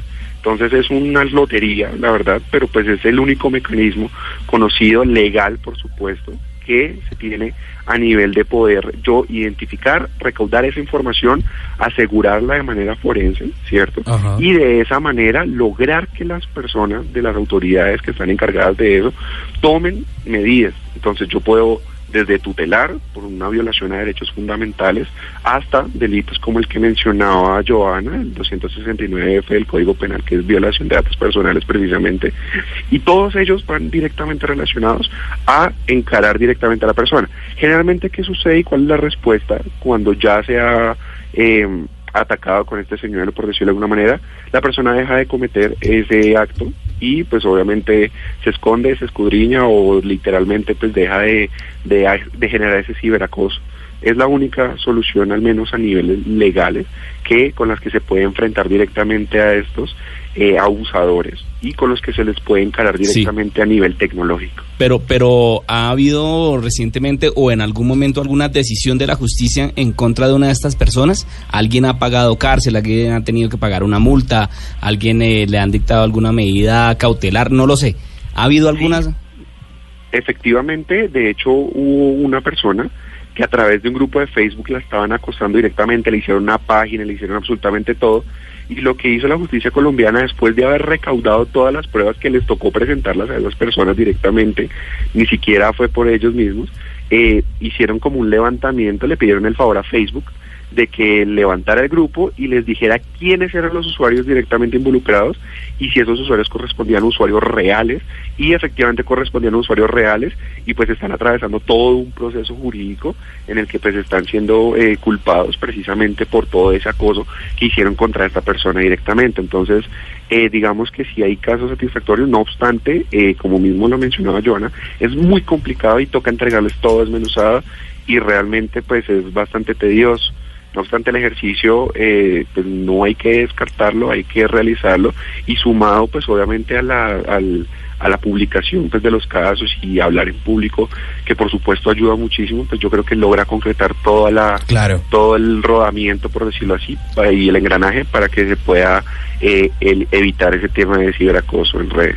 Sí, sin duda, es un problema grave y es un problema muy, muy serio. No es una cosa que sucede por allá en la internet, en los computadores. Eso es una cosa que realmente afecta a muchos y como nos eh, decía Joana, es una cosa que mucha gente ha pensado en quitarse la vida y, a partir de su experiencia, Joana, ¿Qué consejo le daría a la gente que puede llegar a pasar por esto? Porque realmente es una cosa que a cualquiera le puede pasar. Bueno, eso es lo principal, lo acaba de decir Simón. Y es que esto no le pasa a Joana Rollave, periodista, no le pasa a Simón, periodista, a Miguel, periodista, Tata, periodista. No, esto le pasa a todos. Nos pasa a todos. Le puede pasar al niño más chiquito de un colegio, como le puede pasar a la persona más, no sé, al mismo presidente. Entonces, es tener claro que no es de tu fama, sino es simplemente el hecho de ser humano y tener un, un celular cercano. Creo que hablarlo. Y un desequilibrado al lado también. O desequilibrada también. Bueno, ahí hay dos cosas. Uno, hablarlo y Tata mencionó un punto muy importante y es que encontrar a un acosador no es tan fácil. O sea, darte cuenta que tienes al lado un acosador no es fácil porque no tienen un letrero en la frente que te digan, hola, soy Claro. acosador, Mm. sino son personas de verdad muy sutiles. Entonces, hablarlo, háblenlo, háblenlo, de verdad, háblenlo. Joana, una pregunta. No nos diga el santo, pero díganos el milagro. Usted, a través de su investigación, porque ya sabemos que las autoridades pues no le han ayudado, el caso en la fiscalía está archivado, ¿usted ya sabe quién fue? Sí, sí sabemos quién es la persona que está detrás de esto. Era cercana. Claro. Muy cercana. Era cercana. Así que Era bueno, solo por chisme. No, no, no, no se confíe porque como lo hemos eh, dicho en esta hora de bla bla blue también le puede suceder a usted. Eh, Axel Díaz, abogado de Adalid, experto en eh, delitos informáticos, gracias por habernos acompañado esta noche. Bueno, muchas gracias a ustedes y no olviden siempre eh, tener la valentía de mirar todos esos temas de frente como lo hizo Joan. Y Joana, gracias por compartir su historia, por tener la valentía de haberla eh, escrito para Choc y por supuesto de haber venido a Bla Bla Blue a compartir este testimonio para que no le pase a nadie más. No, gracias a ustedes, a la gente que nos escuchó. Si de verdad les está pasando, por favor, escríbanme, ahí están mis redes sociales, creo. O escríbanle a Blue Radio, ahí les paramos bolas. Y un mensaje ya acá rapidito, Simón, perdón. Ajá, de verdad para la gente, y eso es que en qué tipo de acosadores estamos nosotros, porque nosotros también somos acosadores. Cuando cogemos una foto y se la compartimos a los amigos para burlarnos, cuando le tomamos screenshot a otras cosas, entonces creo que el parar el acoso también empieza por nosotros mismos. Eso es verdad. Continuamos en una hora más en la que ustedes van a ser los protagonistas. Vamos hasta la una de la mañana y ustedes pueden llamar, compartirnos eh, también lo que quieran, opiniones de este tema, cómo les parece, han sido acosados o, o qué pasa en sus vidas, están trasnochando porque estamos en temporada de parciales o está trabajando. Esto lo pueden hacer en el 316-692-5274. Por el momento, alquilado Simona Lisa. Háblenos de usted. Llámenos al 316-692-5274 y cuéntenos su historia.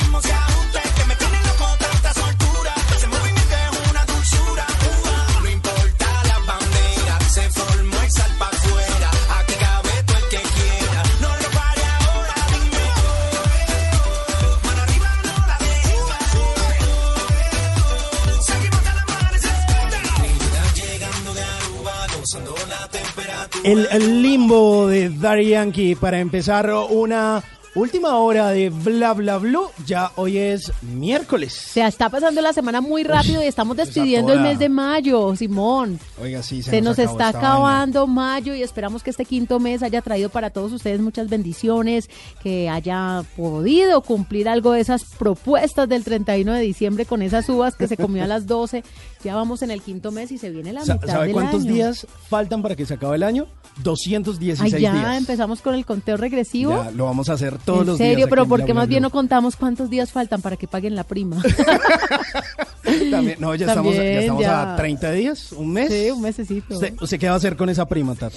No. ¿A, a dónde nos va a invitar? Yo ni cuento con esa prima, ¿sabes? ¿No? Nah. Está Más comprometidísima. comprometida. Es que los semestres están muy costosos. La educación está muy cara. Entonces ya está comprometida hasta la prima del 2023. Sí, si nos escuchan por ahí en la 45 con séptima. Sí, esa universidad. Que vaya un poquito las matrículas porque el semestre a 24 millones eso no hay bolsillo que aguante. No, eso está muy bravo. Se Bueno, acabaron las vacaciones y acabaron todas las cosas. Y No, eso no, solamente es el semestre. Por acá me están abriendo los ojos. ¿Qué? 24 millones. Solo el semestre, más todo lo que piden. Más el diario, más los buses, las más los buses, más la comida, porque la jornada es de 6 de la mañana hasta 9 de la noche. O sea que usted le manda que- para onces, Sí, almuerzo. exactamente. Eh, corrientazo, ¿no? Obviamente. Sí, claro. Le pero- mando corrientazo y le mando eh, la, la tarjeta del Transmi. Sí, se le usted se la recarga. recarga. Y los libros son digitales. Ah, bueno, Entonces ya no se le puede pedir la copia, sino que tiene el PIN para descarga. 50 claro, dólares cobran vale un sí libro, sí. 35 dólares vale un libro, 70 dólares vale un libro. Uy, Más lo que hay que comprar de instrumentación. No, es caro, estudiar es caro. Y uno estudiante ahí ahorrando de lo que, que le da la mamá como para, para, que la en- cervecita. Exacto, como para que en quinto semestre diga, no, medicina no es lo mío. Ha pasado, Ojalá- ha pasado, ojalá- ojalá no, me pues, pase. Tata, dígame a mí que yo abandoné dos carreras. ¿En serio? ¿Usted qué estudió, Claro, Simón? yo estudié ingeniería de sonido, empecé Ajá. estudiando ingeniería de sonido. Claro que estaba muy pequeño, tenía 15 años. Ajá. Hice tres semestres de ingeniería de sonido. Cuando iba al cuarto, dije, "Mm, esto como que no me gusta tanto, pero igual seguí. Y en ese momento me presenté a sociología en la Universidad Nacional Ajá. y pasé a sociología. Entonces hacía sociología en la mañana y en la noche estudiaba ingeniería de sonido. Ah, pero Hice- hacía las dos. Hacía las dos. Hice hasta sexto de ingeniería de sonido e hice hasta tercero de sociología.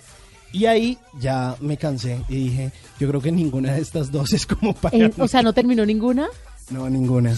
Mire, Pero, yo- ¿sabe? Sí me arrepiento de no haber terminado sociología. Eso sí me esa, esa, esa carrera se ve chévere. Yo les digo algo que tengo por convicción. Es muy malo, pero yo lo hago. Eh, yo lo que empiezo lo termino. Así sea malo. Y les estoy hablando desde una serie que puede tener 20 capítulos. En el capítulo 1 es mala, yo me la sigo viendo hasta el Ok. 20. Uy, no. Yo sí, porque yo lo que empiezo lo termino, un libro, todo lo que empiezo lo termino. Y, y curiosamente, hablando ahorita de carreras de universidad, yo quería estudiar comunicación social y no pude. No O sea, pude estudiar comunicación ¿Cómo social así, Tata? Entonces, ¿usted qué estudió? administración. Pero fue muy chistoso porque yo ya tenía trabajo en radio. Entonces yo dije, bueno, pues voy a estudiar algo que sea afín con la, con la radio y la, Ajá. comunicación. Pero mi trabajo era en el día. Entonces yo ya trabajaba en una radio en el día, entonces tenía que estudiar de noche. Claro, a, a muchos nos tocó así. Claro, entonces, y de comunicación no había de noche. Entonces yo hice todo el formulario de inscripción de carrera en la universidad y yo no sabía qué estudiar de noche porque en esas carreras no me gustaba ninguna. Y yo ay, voy a hacer la fila y yo pasé el formulario así. Y lo dejé A y me ver, ¿qué fui. Cuando la señora, venga niña, niña, niña. Venga para acá. Venga, eh, es que le faltó diligenciar el cuadrito de la carrera. Y yo, ah, bueno. Cuando me la Mínimo- devuelven. Mínimo detalle. Y cuando me devuelven el, el formulario, la primera que estaba era administración de empresa. Entonces yo, ah, esta es la que yo estudiar, administración. Ah, por la A. Y por eso soy administradora de empresas. Hágame el Ah, favor. ¿Qué tal que hubiera estado otra ahí de primerita? No, una vaina ahí como agropecuaria. No, no, no, Estaría no, no. usted allá Ah. cuidando vacas y serpientes y cosas de Imagínese.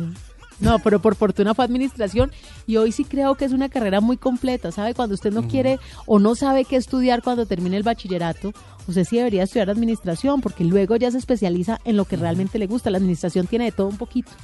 Es una carrera muy completa, tiene de todo un poquito y ya luego usted sí se especializa en lo que realmente quiere. Bueno, pues eso es chévere. Sí, ¿no? Además le, le enseña a usted a ser como un poquito más organizado. La administración ahí sirve como- para todo en la vida, para dar estructura, para su negocio, para su emprendimiento. Es una carrera muy completa. Bueno. Hoy la recomiendo. Bueno, siga. eh, Ese es, ese es como un tatatip adelantado. Exactamente, si usted está en 11, me está escuchando, no sabe qué estudiar, estudia administración. y después se especializa en lo que le gusta. Por ejemplo, yo cuando hice toda la carrera de administración, me encantó marketing, me encantó mercadeo. Entonces mi especialización es en mercadeo, que fue lo que me gustó. Una mujer muy estudiada. Ah, sí. En definitiva. Eso sí. Para que usted no se Yogurcito quede solarte. más preparada que un yogur. Si usted fuera un yogur, ¿de qué sabor sería, Tata? Eh, fresa o melocotón. Sí, fruticos rojos. Sí. Las Melocotón. preguntas mías. Pero bueno, para que usted no se quede en el limbo Pero como con Daddy trozos bien grandes. ¿Sí? Sí, no esos yogures que parecen de mentiras, que no traen fruta. Uy, sí. A mí me gusta el yogur con fruta. rabia Que uno lo estafen ahí. Sí. Sus Eh, no, y además ahora todo. unos yogures ahí todos chiquitos. No, a mí véndame el clásico, el, El grande. grande. Yo se lo pago, pero que sea buen yogur.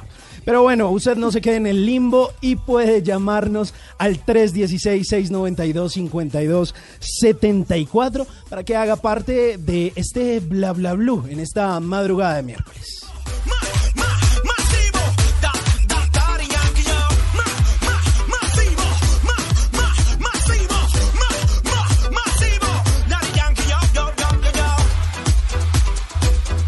Y bueno, ya hay llamadas, ya nuestros oyentes están ahí manifestándose a través del 316-692-5274. Muy buenos días. ¿Con quién le hablamos en esta noche? Buenos días, hablas con Leonardo desde Calgary, en Canadá. Ay, desde Canadá, un saludo muy especial. ¿Cómo ha estado? Muy bien, muy bien. ¿Con frito? Contento de hablar con ustedes. Ay, nosotros Qué también bueno, qué bueno que nos emocionadísimos.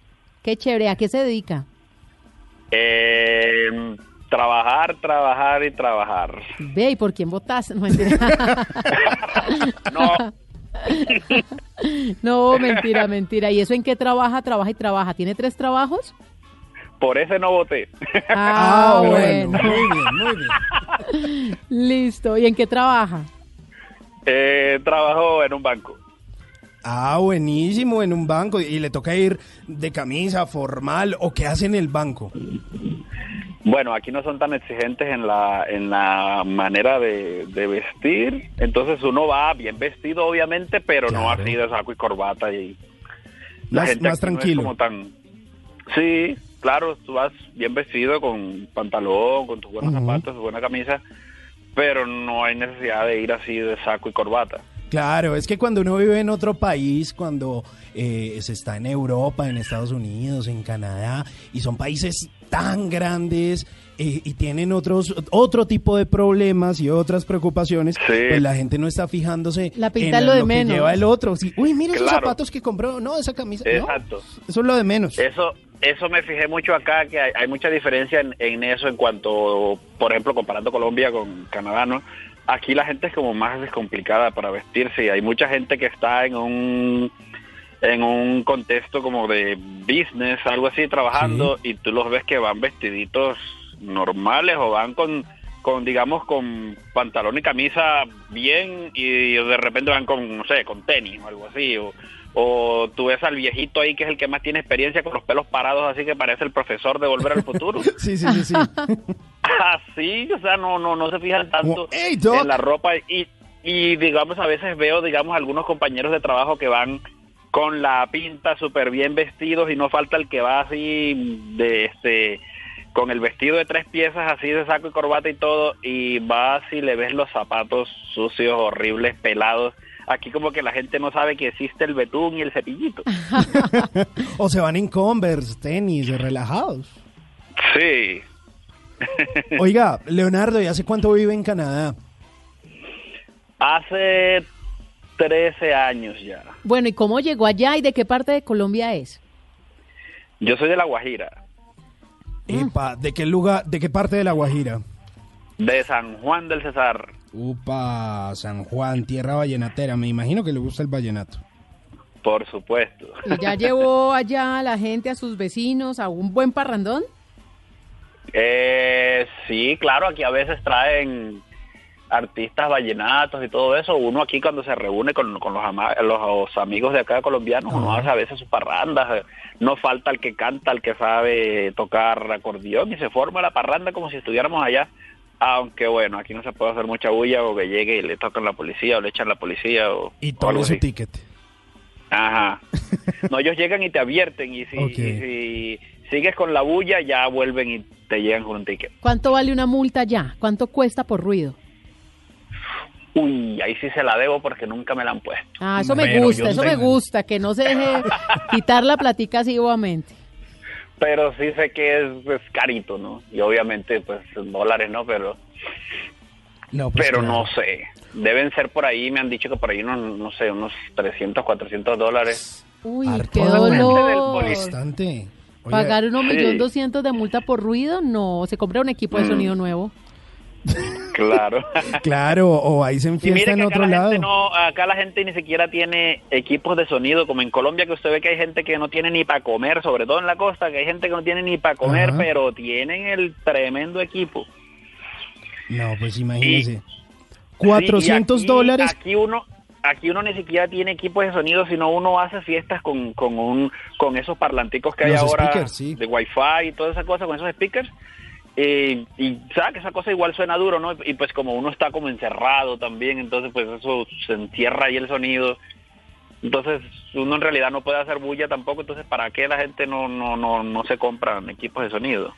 Claro, no es tan grave. Aquí estamos haciendo la cuenta y 400 dólares canadienses son 999.817 pesos. Uy, o sea, no. un millón de pesos. Un millón Sí, de pesos por hacer ruido. al- Menos mal le advierten. Algo así, sí, porque el dólar canadiense está como a, no sé, 2.000. Está do- 2.499. Casi mil pesos menos que el estadounidense. Sí. Oiga, Sí. Leonardo, entonces nos estaba debiendo la historia. ¿Cómo llega usted allá a Canadá? Desde La Guajira. Oh. Ah, sí. bueno, eso fue con unos amigos de allá de... Bueno, vivíamos en Valledupar, yo casi siempre, yo soy de La Guajira, pero casi siempre viví en Valledupar, aunque siempre estaba entre los dos lugares, ¿no? Entre San Juan y Valledupar. Y bueno, allá unos amigos que su papá estuvo metido en la cosa política y bueno, pasó de todo por allá en el pueblo donde ellos vivían y pues ellos solicitaron asilo y pues ahí se me colé ahí y afortunadamente me, me, Sí, es me que ace- me el colé. gobierno O sea, por colado llegó a Canadá. Sí, cosas de la vida, porque en realidad nunca, nunca busqué venirme, nunca hice nada, simplemente se, se dio la oportunidad, sí, cosas de la vida, digo yo como, como mandado del cielo, pues, porque en realidad yo no hice nada. Y no se arrepiente de haber tomado esa decisión. ¿Está feliz allá? Pues yo me arrepiento seis meses al año, Cuando están en invierno. cuando estamos en invierno. Muy bravo cuando ese estamos en invierno. yo a veces me digo yo qué carajo estoy haciendo aquí, el próximo año me voy. Bueno, pero uno- va, pero- Uno siempre ha escuchado el invierno canadiense y uno dice, uy, qué duro. Pero ¿cómo es la vida de una persona en el invierno canadiense? ¿Hace lo mismo? ¿Qué cambia? Lo mismo, es que acá, es que acá está todo fríamente calculado. Aquí todo está.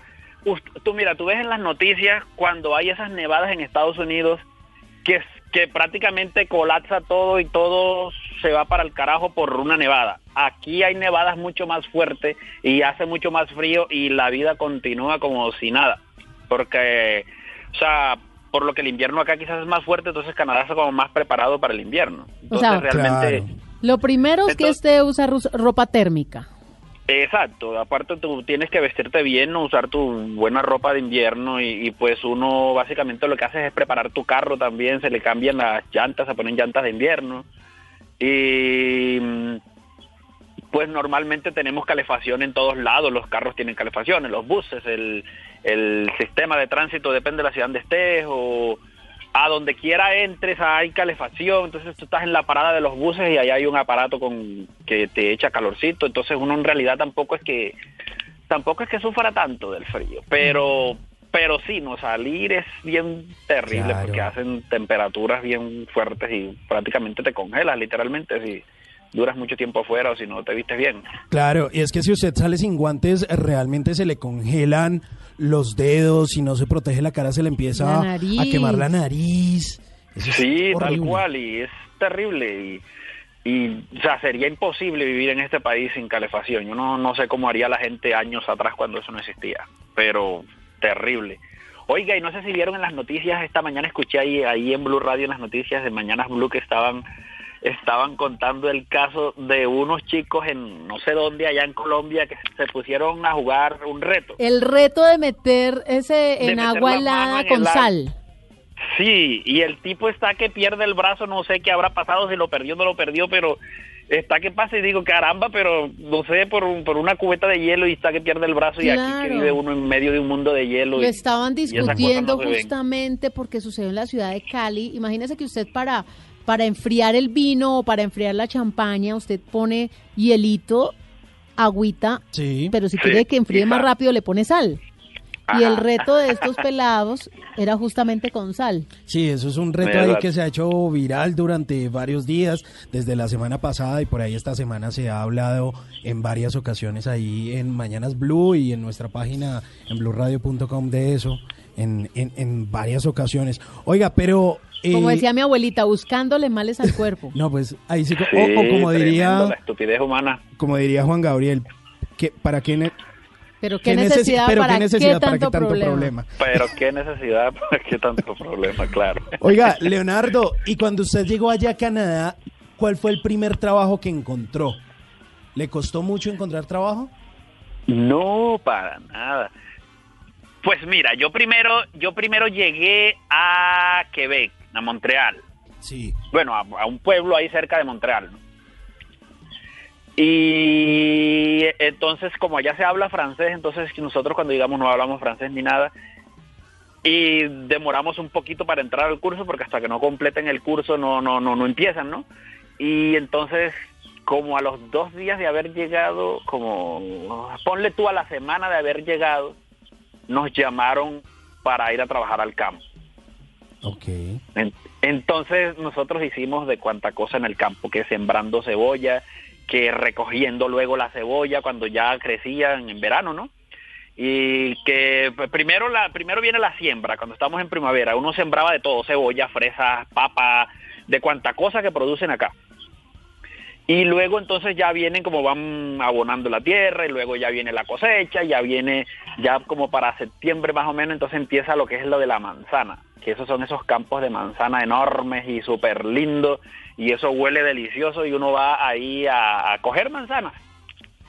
Imagínese usted que eh, imagínese usted que en esa época nosotros cogíamos manzanas, entonces con una mano cogiendo manzanas y con la otra coma manzanas. Come, come, come, come. ¿Y no se las cobraban? No, hombre. Y, y luego también con la fresa era lo mismo. Íbamos y agarrábamos fresa y era coma fresa y eche allá en, el- en- en los plastiquitos. Entonces le pagaban a uno como por producción. Entonces uno era corra, corra, corra, corra, corra, corra y, y, y coma al mismo tiempo. Y fíjese usted que 13 años hoy en día y yo no quiero saber nada ni de manzanas ni de fresas. Pues claro, estaba hastiado, hostigado. Ay, pero mire que yo viví toda mi vida allá en Valledupar y en La Guajira, donde hay tanto mango, que se produce tanto mango y uno a veces los bota a la basura porque no hay, no- hay demasiado. Y yo jamás me aburrí de comer mango y me hace falta un mango. Claro, es que uno es así. Uno no Sí. extraña las cosas hasta que no las tiene. Exacto. La bueno, y luego de luego de esos trabajos así de campo, por lo que no hablábamos francés ni nada, entonces ya por fin entramos a estudiar y apenas terminé, un año después, apenas terminé mi curso de francés, eh, fui y apliqué, vi un anuncio que estaban buscando gente para trabajar en IBM, en la fábrica de IBM, ahí en el pueblo donde yo vivía. Y metí la hoja de vida y me llamaron y ahí empecé a trabajar de una. Ah, y ahorita estás ahí. No, ahorita No, está en el en banco. Ah, de ahí saltó para el banco. Sí, ahí en IBM duré cinco años y luego, luego sí ya me mudé a Montreal a estudiar, me tocó volver a estudiar porque había estudiado en Colombia y prácticamente eso aquí prácticamente uno no le valen los estudios. No se lo homologaron. Eh, sí te lo homologan. Es, es que eso es una cosa tan complicada. Imagínese usted que usted ve, yo no sé si ustedes han visto esas noticias que salen a cada rato en el periódico, en los noticieros, y la misma embajada canadiense hace conferencias allá en Colombia porque me tocó ir a una. Me tocó no, fui, fui porque quería ver qué era lo que decían. y conferencias Donde de qué? llegan a venderte a Canadá, que lo uno, que en Sí. Canadá Sí, sí, sí. necesitan esto, que en Canadá necesitan abogados, enfermeros, médicos, ingenieros, ¿Y no? de lo uno y de lo otro. Y la gente se vuelve loca aplicando cómo hago para irme, cómo hago para irme. Y yo digo, bueno, en- esa noticia eso es falso. El ¿Por mismo qué? gobierno canadiense, el mismo pro- el gobierno canadiense promueve eso y eso es mentira. O sea, en- tiene su pequeña parte de verdad porque en realidad de pronto sí necesitan esa mano de obra. Ok. pero no que estén desesperados necesitando esa gente así como que como que bueno apliquen que estamos buscando administradores no eso no es así. Entonces qué pasa que usted llega de allá siendo doña Tata con yo no sé cuántos años de experiencia en comunicación en radio y en no sé cuándo y llega don Simón con experiencia en que es un ingeniero ni el berraco y se viene para acá porque en Canadá están buscando comunicadores y están buscando ingenieros y qué pasa que llega a Canadá y usted no tiene experiencia canadiense, no habla bien inglés o no habla bien francés, dependiendo de donde esté. Y es un problema ni el berraco para que le den trabajo. No, pues claro. Ah, y uno ya Entonces ya. no le da, no le, no le aceptan sus estudios. Entonces, ¿qué pasa? A usted le toca prácticamente. Algunas carreras pueden como que pasar un examen, entonces les toca estudiar y estudiar y estudiar muchísimo a ver si logran pasar el examen.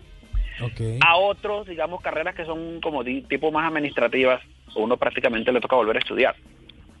Claro, porque las legislaciones, las leyes son Mm. otras. Claro. Sí. Entonces yo lo que hice fue, el caso mío fue que yo, yo estudié comercio internacional allá, en, allá en, en Valledupar. Y luego cuando terminé mi carrera fue que me, fue que me mudé para, para acá, para Canadá, entonces yo no alcancé a trabajar allá. Yo hice pasantías en la DIAN y en, y en otra empresa ahí. Y, y luego ya me vine para Canadá, entonces en realidad yo nunca tuve experiencia en comercio exterior allá en Colombia. Bueno, listo, cuando yo me vine acá me hicieron un papel ahí que le hacen gastar uno plata en, en traducciones y en equivalencias y luego te dicen, esta equivalencia simplemente es a título comparativo, no obliga a ninguna empresa ni a ninguna institución a aceptar su título. Ah. Entonces, ¿para qué sirve eso? Entonces, bueno, fui a la universidad, me escribí y me dijeron, lo aceptamos, pero tiene que comenzar de cero igual que todo el mundo. No. Y yo me pegué mi decepcionada. Yo dije, no, yo no quiero volver a estudiar. Yo ah, empecé a trabajar y trabajar y trabajar y trabajar y trabajar. Y ya luego estar trabajando, entonces uno trabajando en fábricas y haciendo bastantes trabajos bien pesados, yo dije, no, yo no quiero seguir matándome en una fábrica. Ahora le toca toda mi vida". estudiar. Y me decidí a volver a estudiar. Entonces volví a aplicar a la universidad, me aceptaron, volví a comenzar de cero. Y estando ahí hablé con un profesor y el profesor me mandó a hablar con, con el decano. Y entonces ellos me dijeron que, que sí me podían, o sea, que no me iban a homologar el título, pero que sí me podían Validar homologar materias. algunas materias. Ah, bueno, súper bueno. bien. Entonces de 30 materias que teníamos me validaron 13. Bueno, casi ca- la tercera parte, un poquito más. Claro, entonces hice casi la mitad, entonces hice el resto y el resto lo, lo completé fue como pero como mejorando el francés y luego cursos de inglés y todo eso y me gradué y luego y luego que me gradué entonces no conseguía trabajo porque no hablaba inglés Ah, no. a pesar de que estaba en Montreal, ¿no? en, que allá es francés. Entonces, como no hablaba inglés, entonces me fue muy difícil conseguir un trabajo. Entonces ahí fue donde tomé la decisión de mudarme para la zona inglesa a aprender inglés. Entonces me vine a Calgary, que tenía amigos acá y aquí hice mis cursos de inglés y mientras tanto hice cualquier cosa de trabajo por ahí, hasta haciendo limpieza y haciendo de todo por lo que Ah, es que eso no allá sabía- cuando toca, toca. Sí, y yo teniendo un título universitario y todo, yo trabajaba limpiando pisos por la noche. Entonces iba en el día a estudiar inglés y por la noche me iba a limpiar. ¿Y cuánto se demoró aprendiendo inglés? Yo hice un curso que demoró más o menos un año. de inglés académico. Bueno, pero entonces ya tienes inglés y ya tienes francés. Y doble carrera. Y la doble carrera que en realidad prácticamente es una porque la de Colombia aquí no, no me la vale. Y pues, y que ni, es que ni siquiera en Colombia, porque ya ha sido hace tantos años que yo nunca trabajé ni tuve experiencia y, todas las leyes aduaneras, todas esas cosas ya han cambiado, o sea que yo prácticamente esa plática se perdió. bueno, pero ha ganado otras cosas. sí. Sí, sí, sí, yo creo Pero que uno... bueno, uno siempre con uno siempre está acá y uno nunca deja de como que uno nunca se desprende o no sé, mucho nos pasa, no, por lo menos a mí en mi caso uno acá vive súper bien, el nivel de vida aquí es increíble, le digo que uno está limpiando pisos y uno vive como un rey, aquí uno vive súper bien, uno no le falta nada. Eso Uno- es verdad.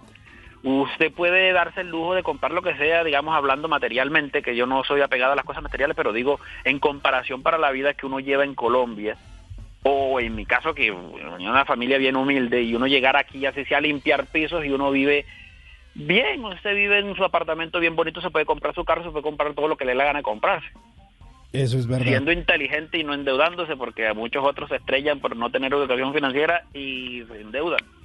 Pero aún así, este país da para eso.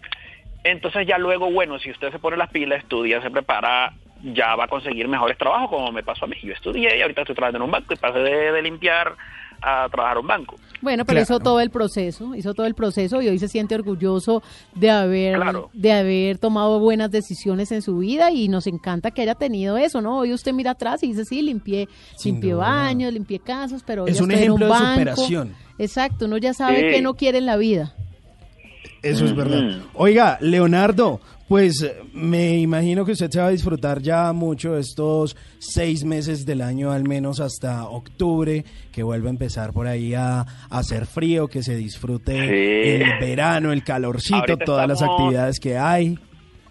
Ahorita estamos, pues, todavía se supone que estamos en primavera, pero está rico el clima, estamos Ah, no, como, no sé, como a 20 grados, está súper rico. En el, en el día, en el día es bastante calidito, en la noche sí hace un poquito más frío, pero mm, está rico el clima, está bien, bien bonito y aparte los días se van poniendo más largos porque en verano los días son súper largos y A- anochece mucho, anochece mucho más tarde. Pues Leonardo, desde Bla Bla Blue le enviamos un abrazo muy grande. Gracias por habernos eh, llamado, por contarnos su historia. Aquí siempre lo vamos a estar escuchando y para que se acuerde ya cuando vuelva el frío, cuénteme, cuénteme, a ver rápido. Ah, antes, antes de irme, entonces les quería eh, como dar una sugerencia.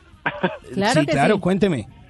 Me encanta el, el, el, ay Dios, se me fue la palabra. que le encanta, cuente. La, la app, la, la, la, mm, se me olvidó. ¿Cuál aplicación? El, la, la, la app de Simón, la, la, ¿Cuál, la del Eh, TripAdvisor? TripAdvisor. la, el TripAdvisor, exacto.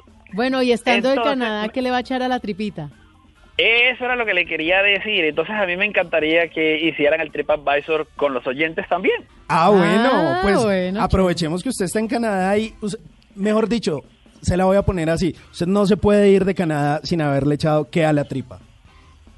Bueno, la comida canadiense tampoco es que sea la super cosa, pero... Pero usted nos propuso Canadá- esta sección. Claro, exacto, pero, pero, pero eso también hace parte ahí de la explicación, ¿no? Entonces, ah, digamos como que lo más típico así, so- sobre todo por allá en la zona de Quebec, que usted no puede ir a Montreal y no comerse una putín. Una putín, ¿y qué es una putín? Uy, no. Una putín le llamo yo, es una salchipapa canadiense. Ah, ok. La popular Pero en salchipapa. realidad, en realidad la putín es, es, es papa frita y le ponen queso, pero es un tipo de queso que venden acá que le llaman queso en grano, que, es, que son como bolitas de queso. Entonces le ponen papa, le ponen queso y le echan una salsa, que eso es una salsa toda grasosa ahí que sabe, digo yo, que esa salsa, esa salsa sabe como a, como a caldo como a una cosa así. Entonces, pero hoy en día, usted, o sea, la, la putín, la básica, la original es Sí, eso, señor. ¿no? Ok. Pero hoy en día pasa ni en Colombia, que usted también usted pide una salchipapa y una salchipapa es básicamente es papa y salchicha, ¿no? Sí, pero ahora ya... ve hoy en día que las salchipapas les echan de todo. Entonces aquí Claro. pasa lo mismo, que usted pide una putín y o sea, o sea, ahora le echan queso, le echan le echan, no sé, pollo, cerdo, le echan de cuanta Pero, pero eso es allá en Canadá, porque usted aquí llega a pedir eso y de pronto se confunde o lo miran mal. Si usted pide una putina acá y no le van a salir con salchipapa, eso sí se lo Bueno, aseguro. depende, depende. Pues- Pero la Putin poco a poco se ha ido como volviendo bastante famosa. Mira que ya está en Estados Unidos la venden y en, y en- y he visto en otros en otros muchos lugares ya Sí, están empezando a vender eso. Se ha vuelto eso como muy popular hoy en día.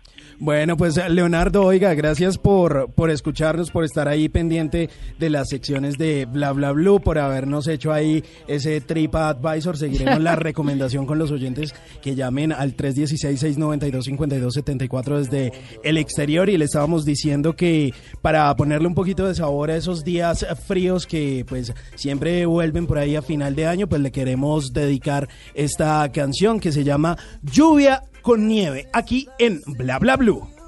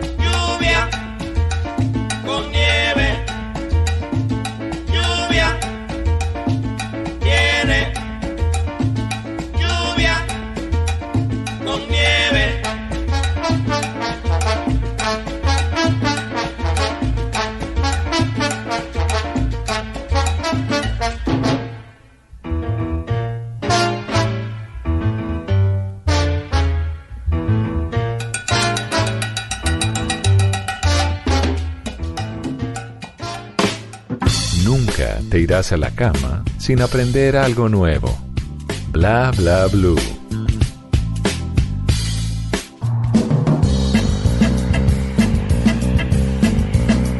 Y como la vida viene sin instrucciones, pues aquí están los Tata Tips de Tata Solarte. Y este tiene que ver mucho con nuestros oyentes que justamente a esta hora pueden estar en sintonía, pero también pueden estar con ganas de dormir después de bla bla blue y no lograrlo. Oiga, sí, a veces a uno le cuesta un montón. Tata. Claro, hasta nosotros que terminamos el programa y como que ya decimos estamos cansados de todo el día, llegamos a la casa, ponemos la cabeza en la almohada y wow, se Y nos quitó el sueño. A pensar, a mirar el celular. Y ya se le va quitando cuando usted dice, no, ya son las dos y media, tengo que madrugar, tengo que acostarme.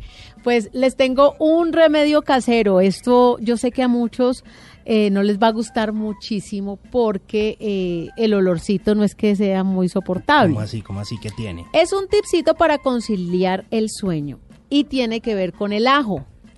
El Ah, ajo ya tiene unos compuestos y especialmente una concentración de zinc que favorece la relajación y nos ayudan a conciliar el sueño. Renueva también las energías para afrontar la mejor jornada al día siguiente.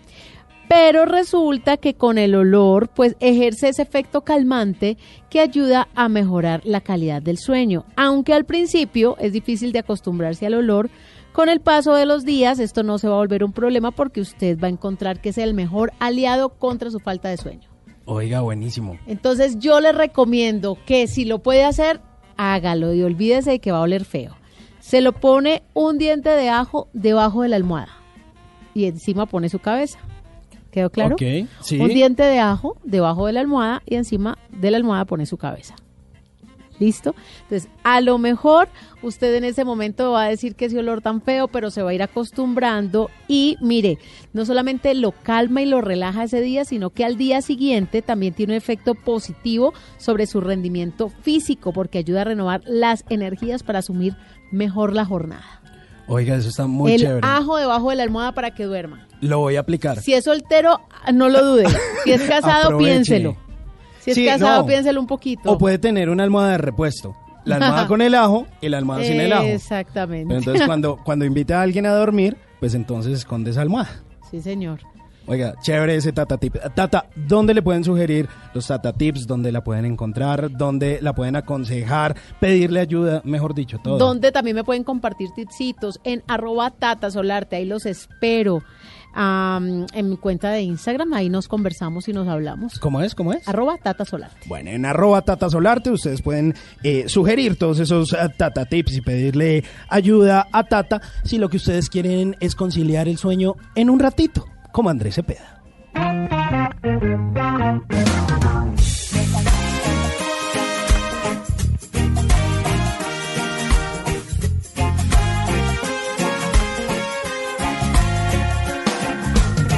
Aléjate un poquito a ver qué pasa cuando estás a más de tres vasitos de mi piel. Probemos tu fe por leche, yo por pan, pero encontrémonos en la mitad.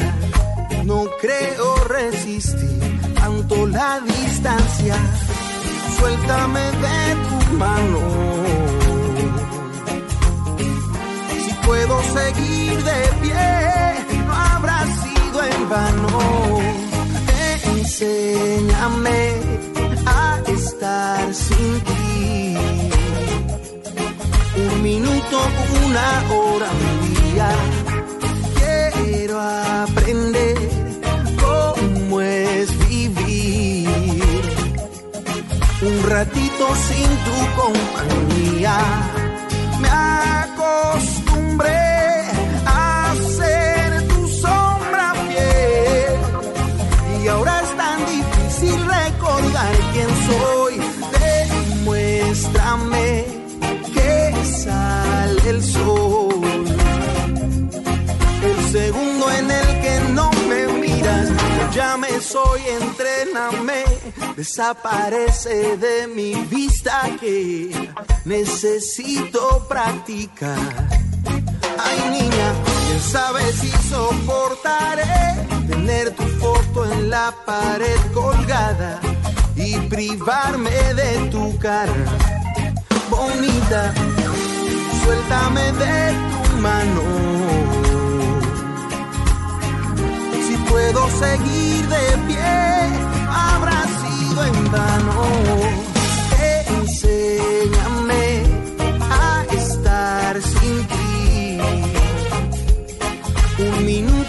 una hora, día.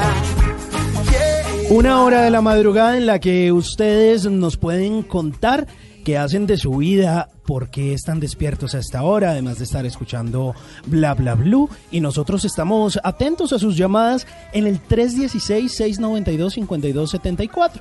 No sean tímidos, nos llaman, charlamos un ratico, nos cuentan su historia, en qué andan de trasnochadores, si están trabajando, estudiando, si no logran conciliar el sueño y siguen el Tata Tip de Tata con eh, el ajo El en la almohada, eh, que si no lo recuerdan, pues igual ahí queda colgado el audio en eh, www.bluradio.com. Quien anda soñando mucho por estos días es Andrés Cepeda, ¿no? Que anda lanzando y lanzando canciones. Tata. Sí, la semana pasada justamente con Herencia de Timbiquí, bellísima la canción. Y ahora pues ha salido en la publicación de la revista Semana y donde ha contado que si no se hubiera dedicado al canto, porque pues a los 16 años se ganó un concurso de canto Ajá. y entonces pues eso cambió la vida eso y conocer a su actual esposa, pero que se hubiera dedicado a ser ingeniero de sonido, que también es su verdadera profesión. Ok.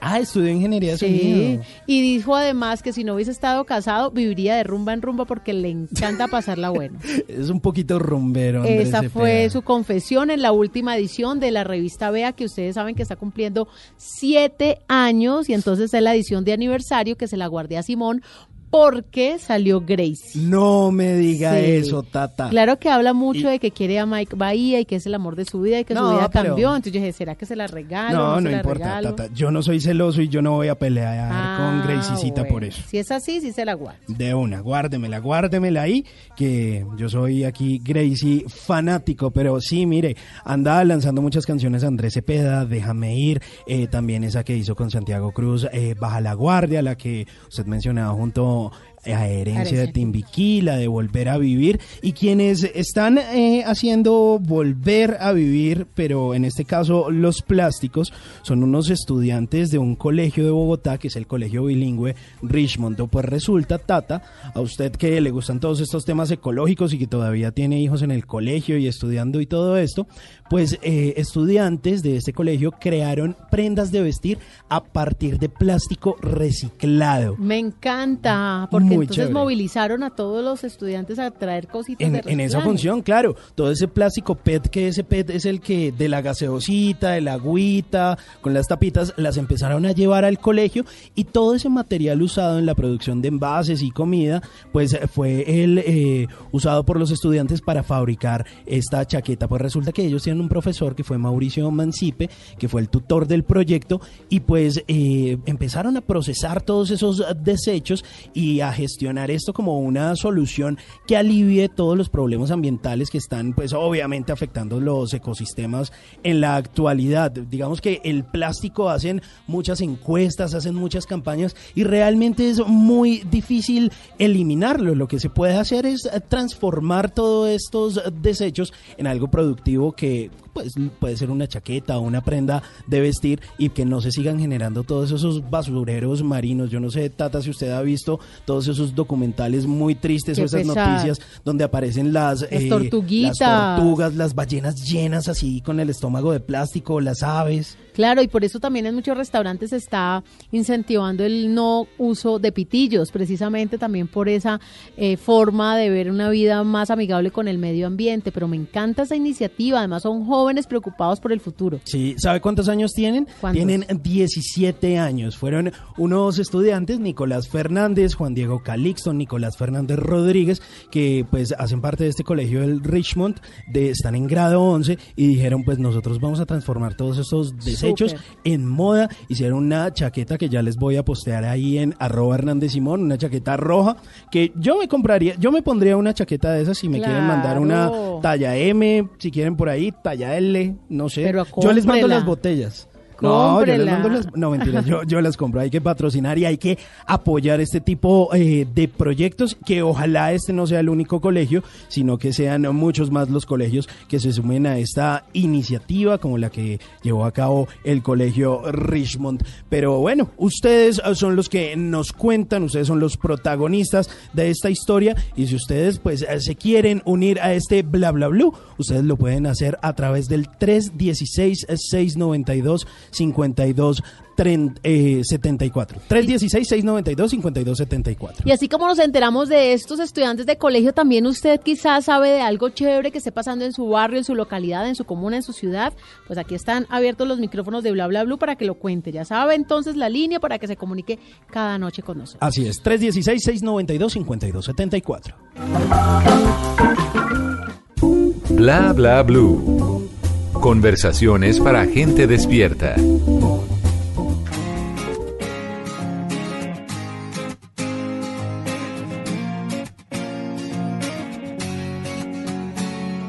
Hoy pagué las cuentas, arreglé un poco el jardín. Decoré con flores como te gustaba a ti. WhatsApp, tata, ¿qué hay para hacer? No, hay que programarse. Mire, así sea en flota, hay que llegar a Medellín. Usted que nos está escuchando en cualquier destino de Colombia, en cualquier ciudad, les cuento que ya está confirmada la fecha del super concierto de las Ferias de las Flores. Uy. 3 de agosto. Me encanta, me encanta la Feria de las 3 Flores. de Un evento agosto. maravilloso. Es muy bueno, es un sábado, Sí. eh, no hay pretexto para no ir, se puede ir en flota porque escuche la nómina. A ver, Becky G, Becky G, me encanta. Osuna, Osuna, el negrito de los ojos claros. que son lentes de contacto. Jason Jiménez, Buenísimo, Maluma, buenísimo en la casa, Maluma. Mark Anthony, Uy, Y además Carlos estrenando Vives. álbum. ¿Y Carlos Vives? Sí, señor. ¿Y Es será que van a cantar esta canción juntos? Yo creo, Sí, además son súper buenos amigos. yo creo. Puede, puede ser, puede ser una canción. Sí, hay una, hay, hay Pero no es varias que no es veces esta. que ellos se han cantado juntos. Hay esas cuando él lo invitó, eso de. ¿Se acuerda que Paola Profundo, Turbay fue la modelo? protagonista, claro. Car- eh, Carlos Vives y Marc Anthony estuvieron Así cantando esta cuando nos volvamos a encontrar, Así, claro. escuchemos, escuchemos.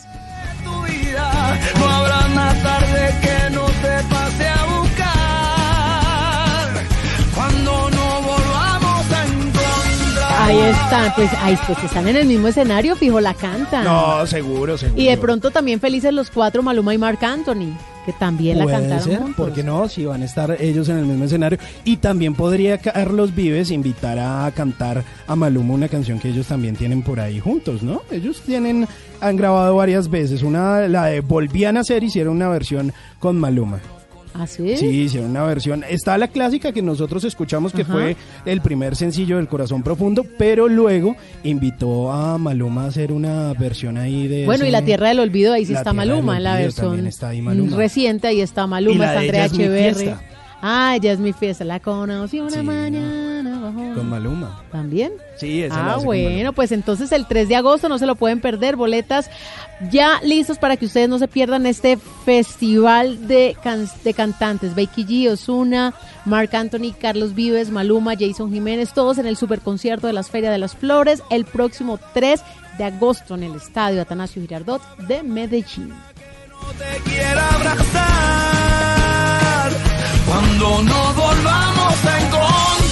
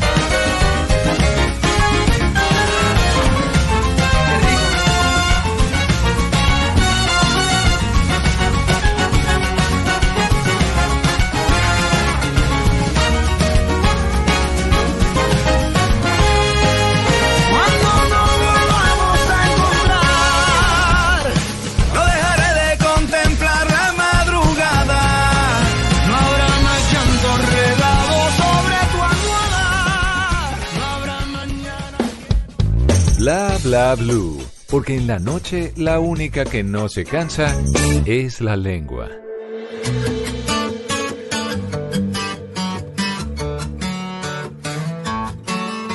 ¿Quién te dijo esa mentira? Que eras fácil de olvidar.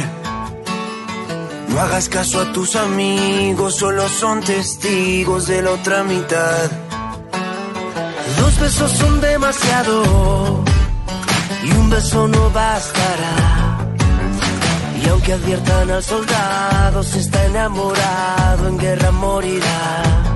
Ya no tienes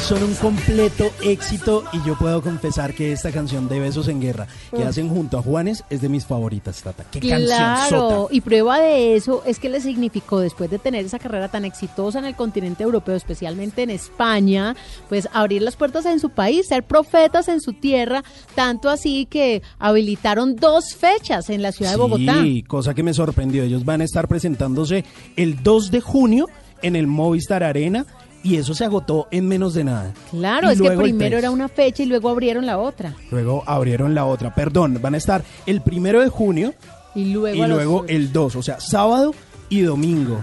Van a estar ahí presentándose en el Movistar Arena, Morat, que son eh, de Santander, y al inicio como que los escuchábamos y decíamos, bueno, como que suena raro, estos. como que suena diferente, y uno estaba esperando ahí como que cuajar ese proyecto, pero realmente lo que hizo eh, Universal Music, eh, que es la disquera que está detrás de este proyecto, pues ha sido bien interesante. Y terminaron juntándolos con Juanes, que también es de la misma disquera, y pues eh, si usted no alcanzó a comprar sus boletas, pues ya ni modo, porque fueron dos fechas y las vendieron en su Pero totalidad. las dos ya están llenas. Las dos ya están llenas. Creo que, creo que quedan un par de boletas De para la la, segunda, segunda, sí. fecha. Porque la, la primera sí ya se vendió todo, está el sold out. Y el 2 de junio, que cae un domingo, pues ahí quedan un par de boleticas. Aquí estoy viendo, mire, aquí estoy viendo en la página de Morad y el Movistar Arena. Todavía quedan un par de boletas. Si a usted le interesa de pronto ir, pues va a estar bien interesante. Esto que hace parte eh, de un tour que tienen ellos con el que han estado girando por varios países que se llama Balas Perdidas. Bueno, pues entonces hay que apoyar el talento nacional. Hay que apoyarlos. Y bueno, nosotros eh, seguiremos aquí apoyando el talento nacional y esperando las llamadas de nuestros oyentes en el 316-692-5274. Tata, nos oímos más tardecito a las 10 de la noche. Apoyen este programa local. Apoyen Bla. el talento de Blue. Bla, bla, blue. Los esperamos a las 10 de la noche. Un besito para todos. Yo también les envío un beso y un abrazo grande a todos los oyentes de Blue Radio.